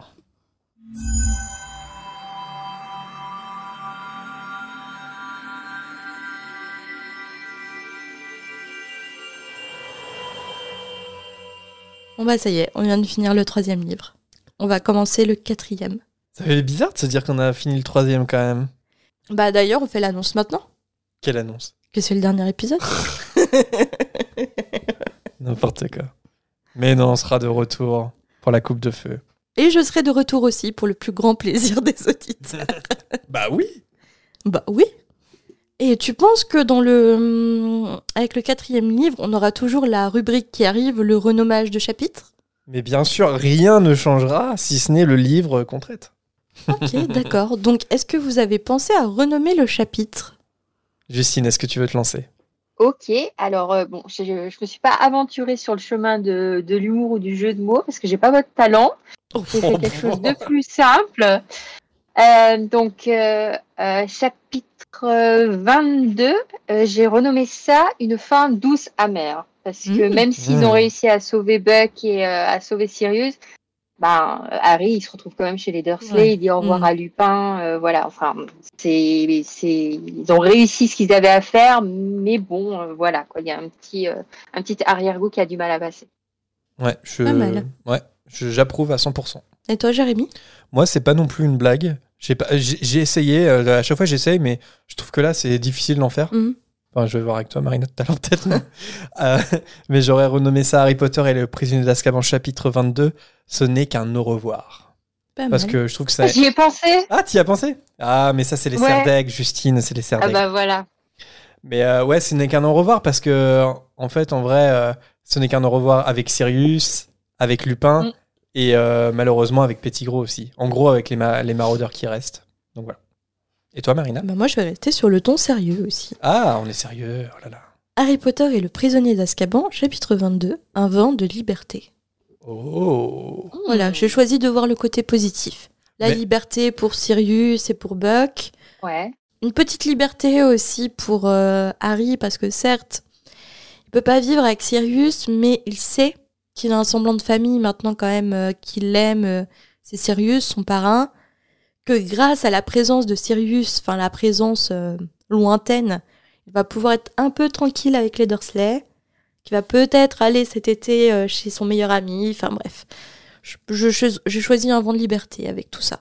Voilà, partir sur une note euh, joyeuse. Mais on a des titres de beaux gosses dans cet épisode. Et est-ce que vous avez euh, choisi un meilleur personnage ou du moins un personnage qui vous a marqué dans, dans ce chapitre? Euh, ben, du coup, moi, j'ai trouvé que c'était difficile euh, parce qu'il y avait personne qui sortait vraiment plus du lot qu'un autre. Mais du coup, si je devais choisir quand même, euh, j'aurais dit Madame Pomme Fraîche. Voilà, ça m'a fait plaisir de la voir. Et euh, elle, me fait rire parce que je me dis, punaise, euh, la pauvre, elle doit en voir des vertes et des pas mûres avec les élèves. Et puis, euh, il y a tout le temps les profs dans ses pattes. Donc là, quand elle est là, bon, c'est bon, je peux m'occuper de mes patients. euh, ça m'a fait rire. Voilà, donc euh, Madame Pomme Fraîche pour moi. Avec tous les sorts ratés, les potions ratées, elle doit avoir des trucs. euh. Ouais. Surtout qu'elle n'hésite pas à, à réprimander le ministre de la magie, le directeur de l'école. Elle a peur de rien, Pompon. Elle a peur de rien, ouais. Pompon. Pompote. ça, son prénom est compliqué. Et toi, Jam? Moi, je dirais Dumbledore quand même, parce que les mots qu'il trouve. euh, Il avait les mots. C'est quoi ça? Shérif euh, Luna. voilà. Oh oui, oh mon dieu. Merci pour détruire ce moment. Mais euh, oui, il avait les mots comme Sheriff Aluna. Euh, Mais ouais, ouais, parce que la discussion qu'il a avec, euh, Harry, elle est, très forte. Et, ce qu'il dit, c'est juste très beau, quoi. Très juste quand il dit euh, c'est Cornedru que tu as retrouvé, tu l'as retrouvé en toi. Enfin, il y a quelque chose de très fort qui se passe à ce moment-là. Et euh, donc, je dirais Dumbledore. Et toi, Marina? Bah, moi, pareil, parce que j'aime un peu son côté euh, qui le fait paraître un peu vieux fou. Parce qu'il est au courant de, de tout ce qui se passe, puisque c'est lui qui mène un peu le jeu, qui place ses pions. Au lieu de, jou- de jouer lui-même. Ouais, c'est voilà. ça. Et donc, du coup, quand il se passe quelque chose, il regarde un peu toujours l'air amusé. Et de l'extérieur, quand tu Ouais. connais pas la situation, ça le fait passer un peu pour un vieux fou qui se moque un peu de, de tout le monde. Et j'aime bien, voilà. Il- en fait, il regarde, il place les pions, ensuite il regarde ce qui se passe, et il s'en amuse. Voilà. J'ai bien mis la pagaille là. hein. Ça- c'est assez drôle. Bah oui, c'est le J'ai cas. ouais. failli le tuer le gamin, Il y a mais il s'en est sorti Ouais. à la ptio. il y a Fudge et, et surtout euh, Severus qui sont euh, hyper euh, en rage. Hmm. Et lui, il est là derrière, l'air amusé. euh, parce que ouais, c'est lui qui tire les ficelles en fait. Après, ils savent tous aussi que Dumbledore est contre le baiser du détraqueur aussi. Hein. Nous allons passer à la dernière volière de ce tome et pas de ce podcast. Ah, j'aime bien faire des froids chauds comme ça, des petites peurs comme ça.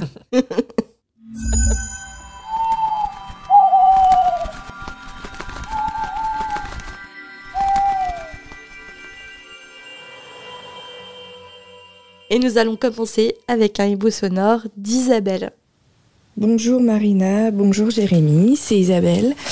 Je viens de vous découvrir euh, il y a quelques mois. Euh, J'en suis euh, au prisonnier d'Azkaban chapitre 13 quand quand Croutard se fait manger par euh, soi-disant Patenron. Et je me posais la question euh, comment euh, Patenron fait pour euh, sortir euh, du dortoir justement des Griffons d'or? Est-ce qu'il y a un passage euh, comme une, euh, une petite chatière euh, pour les chats pour qu'ils sortent, pour qu'ils aillent se balader? Ou c'est Hermione qui le laisse sortir volontairement pour qu'il aille se balader et vaquer à ses occupations? En tout cas, merci pour votre podcast. C'est super, moi, c'est le premier que j'écoute et, et continuez. et Je vais vous écouter jusqu'au bout. Merci beaucoup et bon courage. Salut à vous. Merci Isabelle pour ton hibou sonore. Euh, alors moi j'aime bien l'idée de la petite chatière pour, euh, Ouais, c'est mignon. Ouais. pour entrer et sortir de, de la salle commune. Et en recherchant un peu des infos sur Paton je suis tombée sur des anecdotes sur euh, le wiki Harry Potter. Et en fait, Paton il est inspiré d'un chat qu'elle a vraiment connu, euh, J.K. Mhm. Rowling. Lorsqu'elle travaillait à Londres à la fin des années 80, Elle avait pris l'habitude de déjeuner dans un square à proximité euh, de son lieu de travail. Et un gros chat à la robe rousse ébouriffée était dans ce square tout le temps. Et elle disait qu'il avait une tête à courir derrière les voitures arrêtées. et il traînait parmi les, les gens qui prenaient l'air et il les traitait avec mépris et refusait de se laisser caresser. Et donc du coup, elle a décidé de, de s'en inspirer pour créer Pat en rond. Et Pat en rond, j'ai appris aussi qu'il avait été interprété par plusieurs personnes. Chacun avec une Ah, personnalité qui correspondait avec les scènes qu'il y avait à jouer. Donc il y avait Oliver, qui était pris parce qu'il aime se frotter aux accessoires et aux jambes. Cracker Jack, qui pense qu'il est un chien et qui apprend assez rapidement. Bow Bow, dressé pour les scènes d'action, comme la poursuite avec euh, Croutard par exemple. Et Prince, qui préfère être porté. Donc euh, chaque euh, persan était utilisé en fonction de, de la scène à tourner. Alors, moi j'aime bien le nom euh, Cracker Jack. Ça pourrait être le- un des chats d'Angela dans The Office. Ouais, c'est ça. Cracker Jack. Cracker Jack. On peut les voir d'ailleurs euh, au studio Harry Potter. On, on a les photos de chaque chat. avec Oui, on nom. peut pas les voir euh, Non, non, non. Empaillés. euh, non. d'accord. non, non, non, non, non. Mais euh, il y a des photos, ouais. Mais c'est souvent le cas au cinéma. En fait, euh, souvent quand il y a des animaux, bah en fait, euh, quand il y a un personnage animal, souvent il y en a plusieurs en vrai. Bah, comme euh, je crois que c'est joué bah, par un Maine Coon notamment. Et Je je crois qu'il y je avait Maine plusieurs Coon, Maine ouais. Ça, je sais pas. Je saurais, je saurais plus. Mais après, Mystène, on la voit beaucoup moins, alors que Crookshank, on, il a plus. semble qu'il y en avait deux de Mustang, non? Ouais, certainement. Puis en plus, avec 8 films sur 10 ans, à mon avis, ils ont changé de chat. Mais euh, Bon, ça a vu longtemps, un chat. oui. Tout dépend de l'âge qu'il avait, au, Oui. au- tu vois. Mais oui, euh, Patton, il a quand même des scènes chorégraphiées avec la caméra et tout, donc euh, c'est pour ça qu'il y en a plusieurs. ouais. Après, oui, je pense qu'il y a une chatière dans la seule commune. Et puis, vu tout ce qu'il sait faire, euh, je pense que c'est easy pour lui de. Euh, J'espère pour la grosse dame, parce que vu le comportement des chats, euh, j'entre ou je sors? J'entre? Ah je- non, en fait, je sors. Non, non, je rentre en fait. Elle pètera le câble toute la journée. tu rentres ou tu sors? Tu dois savoir, Justine, parce que tu disais que tu avais des chats toi-même. Oui, moi j'ai pas de chatière, mais quand ils veulent sortir, euh, ils arrivent toujours à s'échapper. Il n'y a aucun problème. hein. Mais euh, du coup, je me dis, si Hermione a ramené son chat, il y a d'autres gens qui doivent avoir leurs animaux aussi. Donc je pense, enfin j'espère en tout cas qu'il y a une chatière, parce que je sais pas si vous imaginez euh, 10 chats à miauler derrière la porte. La guerre de territoire. Euh, en plus, euh, ouais, donc euh, faudrait mieux qu'il y ait des chatières. Je pense aussi. On passe au prochain hibou sonore qui nous a été envoyé par Rémi. Bonjour Marina, bonjour Jérémy, j'espère que la santé se porte mieux. J'ai une question par rapport au retourneur de temps et par rapport aux, classes. Parce que tel qu'on le comprend, dans les premiers livres, les classes, elles sont faites par maison. Euh, parce que les griffons d'or sont gênés quand ils font le- les classes en commun avec les serpentards. Euh, et euh, je crois qu'une fois ou deux, ils font des, euh, des classes avec les deux autres les deux autres maisons.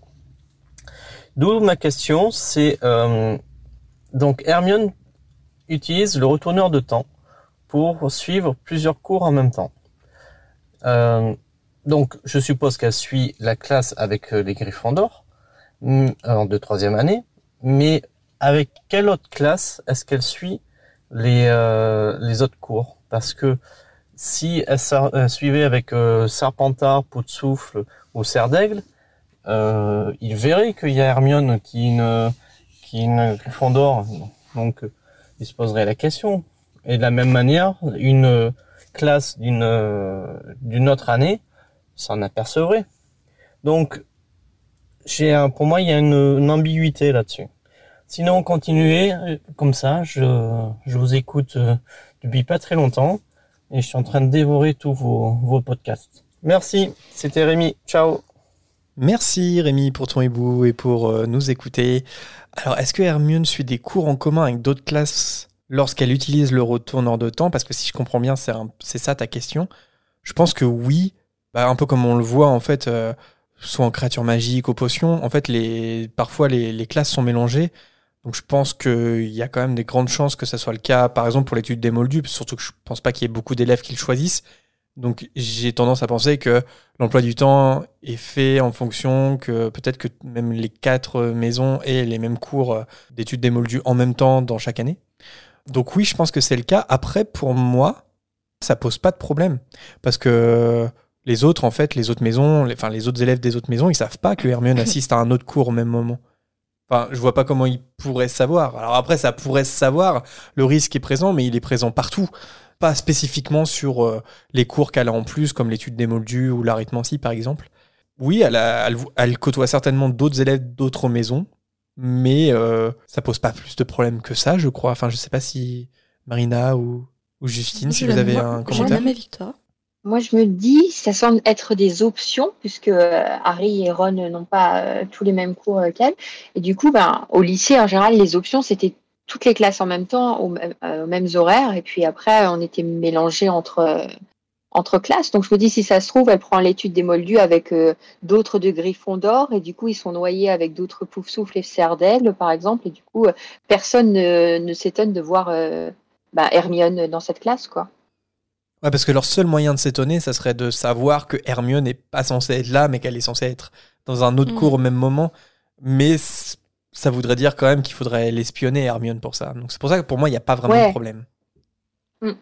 Nous passons à hibou sonore de Lorena. Salut la fréquence, je vous envoie un petit euh, hibou sonore parce que du coup je suis en train d'écouter le chapitre sur la rancune de Rogue dans le prisonnier d'Azkaban et je suis sur le passage où on parle justement des, euh, des nés moldus qui pourraient se découvrir des, pouvoirs magiques avec des parents moldus qui ne connaissent pas la magie, du coup comment ça se passe avant les 11 ans? Et en fait ma question elle était, imaginons que un nez moldu découvre qu'il est sorcier mais qui se plaît vraiment dans le, dans le monde des moldus, donc euh, qui veut un, un métier moldu, euh, je sais pas moi, vétérinaire, euh, secrétaire, enfin il y a plein de, plein de possibilités et qui en fait ne veut pas de tout ça, est-ce qu'il est obligé d'aller à Poudlard ou est-ce qu'il peut continuer son cursus normal euh, bah, moldu ou alors est-ce qu'il y, a des- est-ce qu'il y a des possibilités? Voilà, merci d'avance. Merci Lorena pour ton hibou. C'est un bus ou une machine à laver qu'on entend en arrière? Je pense que Lorena nous écoute en faisant sa machine de blanc. je crois avoir reconnu, hein, c'est 40 degrés, je crois, 100% coton. Et là, c'était les saurages.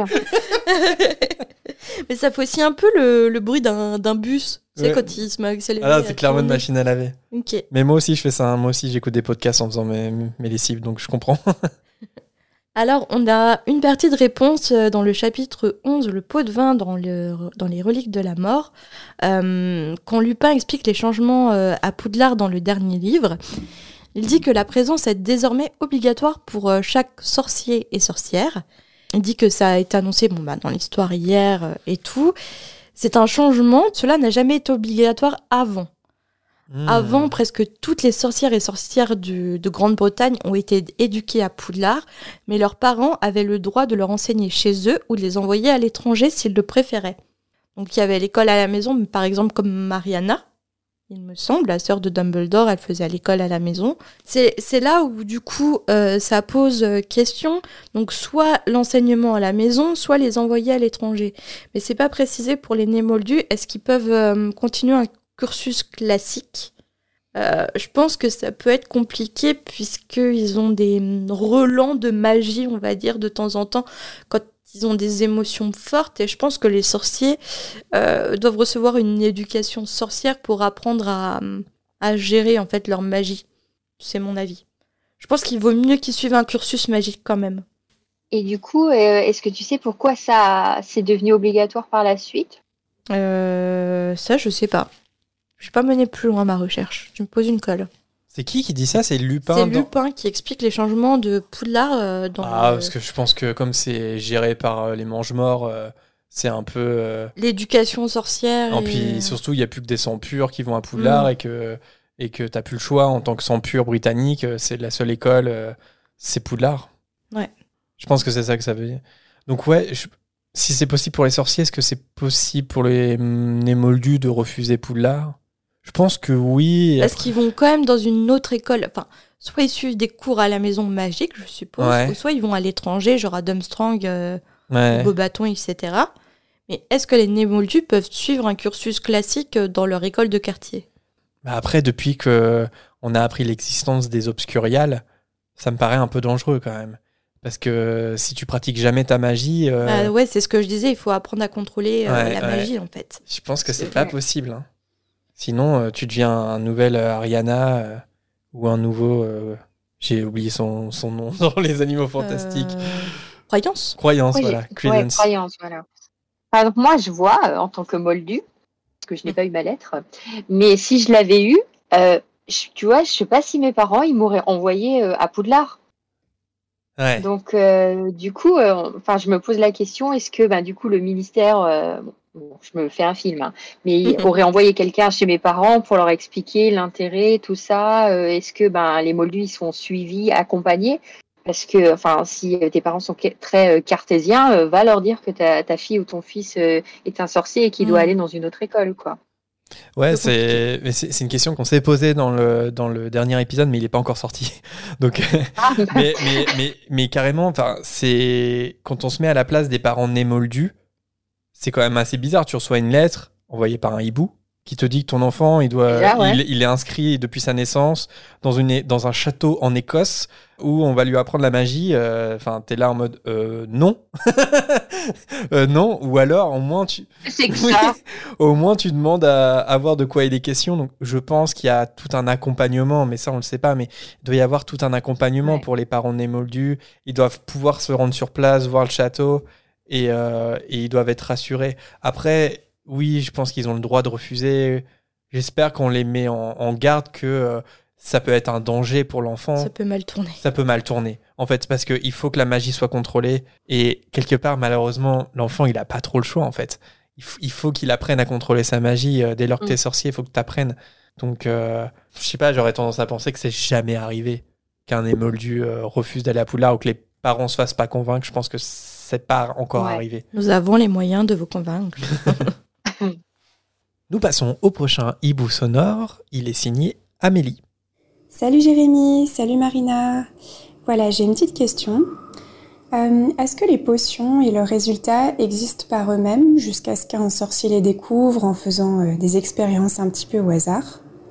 Ou est-ce que les potions sont créées par des sorciers particulièrement puissants qui ont un but précis? Par exemple, comment la potion qui permet de devenir un animagus a été créée? Est-ce que quelqu'un a découvert par hasard toutes ces étapes?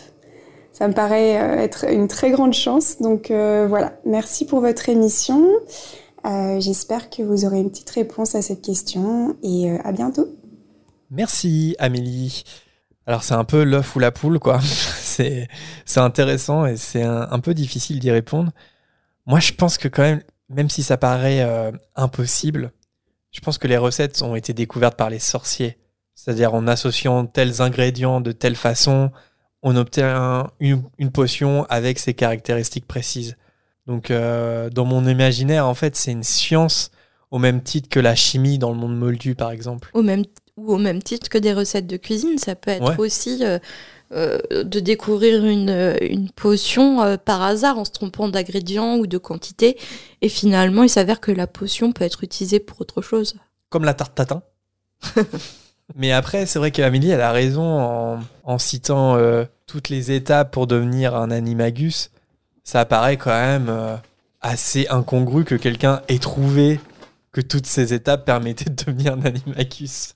Enfin, je veux dire, euh, il a fallu combien d'expériences avant d'arriver au constat que si tu, faisais- si tu fais toutes ces étapes, effectivement, tu deviens un animagus?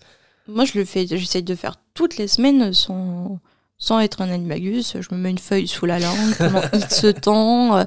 Je calcule euh, mes moves en fonction de l'orage. Enfin, qui ne fait pas ça? J'ai j'ai tendance à voir un peu les potions comme, euh, ou les maîtres des potions comme des pharmaciens. Et du coup, euh, bah, je me dirais qu'il y a des potions qui existent déjà, euh, comme euh, bah, chez nous, il y a des remèdes, des plantes qui existaient déjà. Et après, je me, je sais pas, j'aime à penser qu'il y a des maîtres de potions qui sont des chercheurs en fait, comme ben, pour chercher des vaccins ou quoi. Mhm. ils sont dans leur labo et toute la journée, ils essayent, ils font des trucs, et puis ils testent, je sais pas, sur des gnomes ou autres. Donc il y a un peu des deux, des potions qui existent déjà et d'autres qui sont ben, on- recherchées quoi. Hmm. Ouais, du coup, que la potion pour devenir animagus, enfin, plus que la potion, c'est-à-dire toutes les étapes pour devenir animagus, Ouais. ça a été un long travail euh, de recherche en amont, quoi. Ouais, ouais. Mm. Ça doit être un métier intéressant quand même. Je crois que ça, je crois que c'est un nom d'ailleurs. potionneur ou potionniste, il me semble. Ouais. Ok. Dans le monde de la fantasy en général Dans le monde de Harry Potter. Dans le monde d'Harry Potter, Mm. ok. Nous passons au hibou sonore de Maeva. Salut à tous, moi c'est Maëva, je vous écoute depuis l'île de la Réunion, la magnifique île de la Réunion, et j'ai une petite question pour vous deux. Euh, vu que vous êtes en couple, hein, et je voulais savoir le, à quel couple vous vous identifiez le plus euh, dans la saga. Voilà. Bonne continuation, j'adore vous écouter, ça me replonge à chaque fois dans cette super ambiance que nous aimons tous. À bientôt. Merci Maeva et ton joli accent pour euh, ton hibou. Alors, on s'est pas concerté avec Jérémy avant, mais j'ai réfléchi et je, je sais pas, je ne me suis identifiée à aucun couple. Non, c'est dur à dire parce qu'ils ont des histoires. Surtout euh, pas Harry et. Ginny. je ne te refais pas les lacets au cours de la journée. ça, ça ne m'est jamais arrivé. Ils ont tous euh, leur histoire euh, singulière en fait. Hmm. Donc euh, c'est difficile de s'identifier à. Ah, moi je nous dis. Ah, peut-être un peu à Lucius et Narcissa Tu vois, même, même un peu euh, quand on prend les couples euh, idéaux, idéaux, idéal, je suis un bug de français. Et ben, par exemple, euh, James et Lily, euh, je veux dire, euh, on peut s'identifier à eux et en même Ouais. temps, On sait très peu de choses de leur on couple. sait peu hein. de choses et puis on n'a pas forcément envie qu'il nous arrive la même chose non plus. Peut-être qu'ils se détestaient. hein. Il y avait des disputes de couple tous les soirs. euh, C'était insupportable. tu vas détruire la magie, euh, Marine. Ça reste des êtres humains?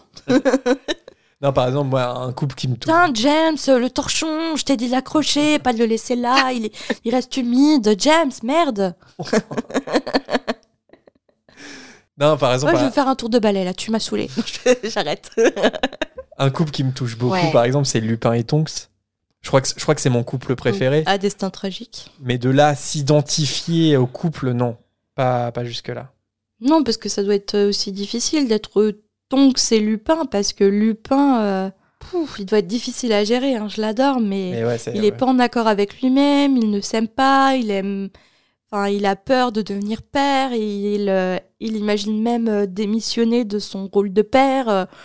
Piouf. Pas clairement, ils ont pas eu une. C'est pas un ils ont pas idéal, hein. eu le temps euh, d'avoir une vie de couple apaisée Non, parce que le- au moment où Lupin il a fait son cheminement, c'est déjà la bataille de Poudlard oui. et malheureusement Mm. ils meurent tous les deux.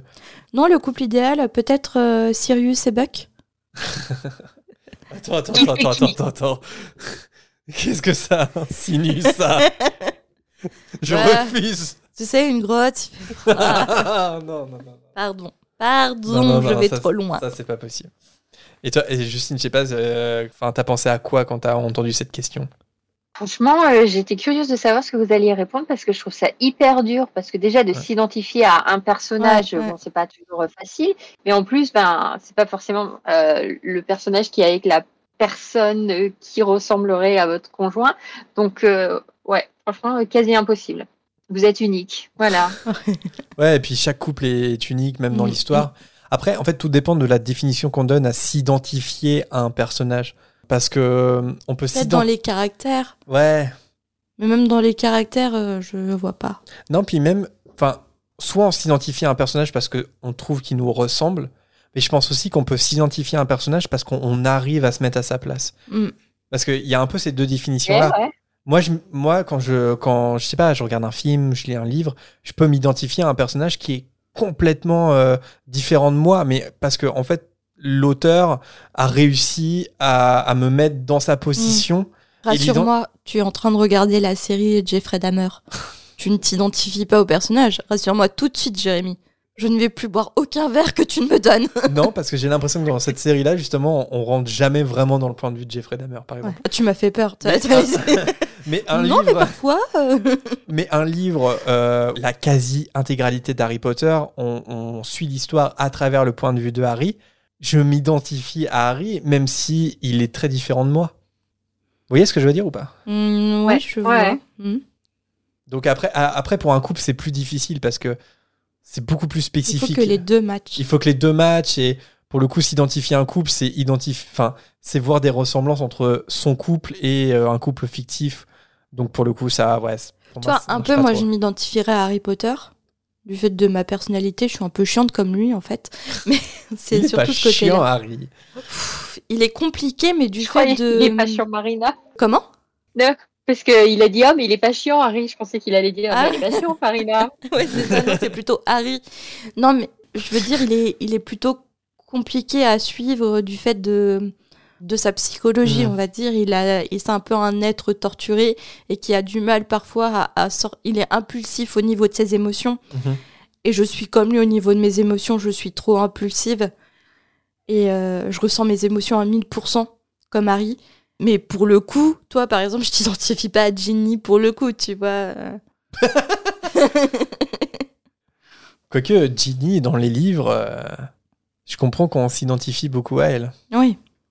Comme beaucoup de, beaucoup de lectrices s'identifient à Hermione de façon naturelle. Toi, t'as un petit peu de. Un petit peu de tout, tu vois. Un peu Luna. Toi, t'as pas de personnalité. Non, toi, mais je veux dire, tu vois, t'es un peu Luna dans ton esprit créatif, rêveur. T'as un peu d'Harry Potter pour euh, Hermione et tout ça pour ton courage. Euh, t'as un peu Ron pour le côté euh, relax. Tu vois un peu ce que je veux dire? T'as un peu. Ouais, bon, merci, ça fait plaisir. Mais oui, t'as un petit côté Luna pour ton esprit créatif et rêveur. Et toi, Justine, est-ce que tu t'identifies à un personnage en particulier? Non, pas en particulier. Je pense que c'est, euh, ça dépend de quel passage je vais lire et de quelle humeur je suis. Hmm. Hmm. Et, Ah oui. et un couple, c'est pareil. Je pense que t'as le même avis que nous. Tu. Ah, Ouais. C'est impossible. C'est impossible. ouais. Ouais. Et nous passons au prochain hibou sonore d'Alice. Salut la fréquence et salut Jérémy et Marina, j'espère que vous allez bien. Euh, moi c'est Alice, du coup j'ai 14 ans. Euh, J'écoute votre podcast, vraiment il est génial, j'écoute un peu partout et tout, c'est vraiment sympa. Euh, en plus vous faites plein de bonnes remarques je trouve, c'est assez pertinent. Et euh, du coup j'avais une petite question sur euh, l'épisode 19. Euh, enfin, vous parliez que Sirius et Peter Pettigrew ils sont ensemble quand les Potter sont morts. Et moi, du coup, je me demandais où est-ce qu'il est en fait Lupin? Parce que j'ai pas l'impression qu'on nous en parle. Et je me demande en fait où est-ce qu'il était, s'il était en loup, s'il avait pas encore la potion, du coup il était pas venu, ou s'il était occupé? Voilà. Merci Alice. Désolé, ça, enfin désolé, ton message a coupé à la fin, donc on a dû le couper là. Euh, alors, où se trouvait euh, Lupin lors de la mort de James et Lily? Alors c'est bien parce que euh, on a, une info pour le coup parce que comme on le disait plus tôt dans l'épisode, J.K. Rowling a écrit tout un texte sur la vie de Lupin sur Pottermore. Ça a été publié en août euh, 2015. On peut toujours le retrouver en anglais sur le site du Wizarding World. Et euh, dans cet écrit, on sait que Lupin, en fait, il était dans le Nord en mission pour l'Ordre du Phénix le soir où Voldemort a assassiné euh, James et Lily. Et que euh, bah, ça a été bien sûr une expérience traumatisante euh, dans sa vie parce que juste après, il perdait aussi deux de ses meilleurs amis. Donc ça a été un, un moment très éprouvant pour lui. Et voilà, donc elle a donné cette, cette info qu'il était en mission pour l'Ordre et qu'il n'était pas du tout... qu'il n'était pas à proximité, en fait, en tout cas quand Voldemort a assassiné James et Lily. Vous, vous le saviez ça ou? Non. Bon, bah voilà. Ouais, J'avoue, ouais, j'ai dû regarder aussi, mais je trouve que ça fait un petit peu euh, facilité scénaristique. Un peu, peut-être. Euh, ouais. Comme euh, les personnages dans les séries françaises quand ils partent vivre en Australie. Il faut qu'ils soient loin. Voilà. C'est ça, parce que je pense qu'en fait, elle a besoin de justifier le fait que c'est Sirius qui traque Pettigrew et pas Lupin. Ouais. Et donc, du coup, pour que ça soit l'un et pas l'autre, il faut que l'autre soit pas là. Mais oui, je suis d'accord avec toi, Justine, c'est ça- c'est un peu la facilité euh, narrative. Ça, c'est clair. Et nous passons au dernier hibou sonore de cette volière. Et c'est un hibou envoyé par Joséphine. Coucou Marina et Jérémy, coucou la fréquence 9 3 quarts, j'espère que vous allez bien. Juste petite question, Euh, est-ce que vous pensez que les moldus peuvent voir les sombrales s'ils ont vu la mort? Voilà, c'était la petite question du jour. Bisous, bonne journée Merci Joséphine pour ton hibou. Alors, à mon avis, je pense que oui. Parce que dans Les Animaux Fantastiques écrits par Newt Scamander, il précise que le propriétaire d'un cheval ailé est tenu de lui faire subir à intervalles réguliers un sortilège de désillusion. Donc ça laisse supposer que les moldus qui étaient face à la mort, confrontés à la mort, puissent voir euh, les sombrales. Comme les hippogriffes. Les hippogriffes aussi, euh, les, les propriétaires d'hippogriffes doivent leur faire subir aussi des sortilèges euh, d'illusion pour qu'ils ne soient pas vus par, euh, par les moldus. Ouais, tout à fait. Norbert Dragono a, a répondu à cette question. Donc, si, si les propriétaires euh, de Sombral sont obligés de le faire, sont obligés de faire des sortilèges, euh, C'est que oui, ils peuvent être aperçus par, euh, par les moldus. tout à fait. Et intéressant. Et ouais, on en apprend tous les jours à la fréquence 9 regarde. Ouais, ouais. Et voilà pour cette volière. Un grand merci à tous ceux qui nous envoient des messages vocaux pour la volière ou qui nous écrivent. La plupart du temps, on vous répond, donc n'hésitez pas. On voulait citer pour cet épisode Thomas qui nous avait contacté à propos du fameux débat sur Rogue et à Maude pour euh, son vocal sur les Orcruffs qu'on n'a pas retenu ici, mais euh, ça sera peut-être pour une prochaine fois, donc n'hésite pas à nous recontacter.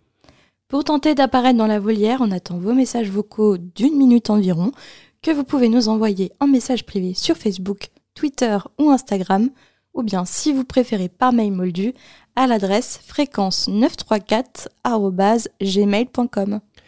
On le rappelle souvent, mais il y a parfois pas mal de décalage entre le moment où vous nous contactez et la sortie des volières. Donc on vous conseille de prendre euh, de l'avance.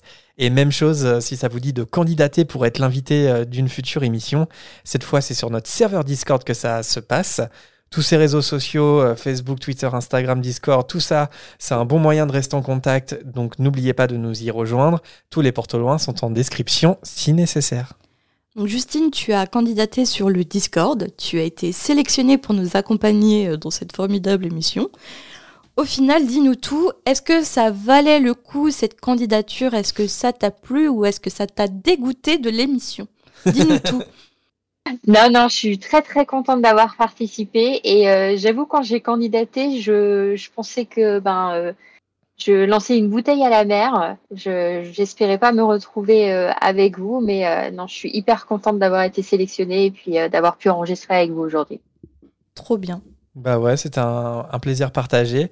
Et puis non, c'était pas du tout une bouteille à la mer. Et puis même euh, tous ceux qui l'ont fait, même si euh, je sais qu'il y a certaines candidatures euh, qui commencent à dater euh, un petit peu, ne perdez pas espoir. hein. C'est juste qu'il y a une petite liste d'attente. Et en plus, des fois, on a des, des invités spéciaux qui passent un petit peu avant. Donc, aucune candidature n'est une bouteille à la mer. On reçoit tout. Et puis, et on était très, très ravis de t'inviter, Justine. Et on a passé un bon moment. Donc, merci à toi. Merci à vous.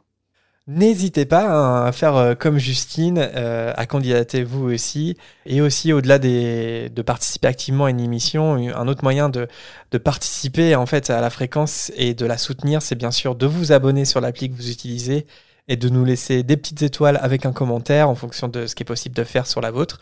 Et pour euh, les aficionados de YouTube, il y a évidemment le petit pouce bleu et l'espace commentaire, bien sûr, ça fait toujours plaisir.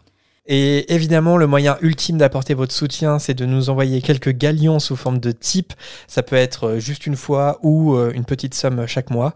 Même si c'est quelques mornies, c'est déjà énorme pour nous.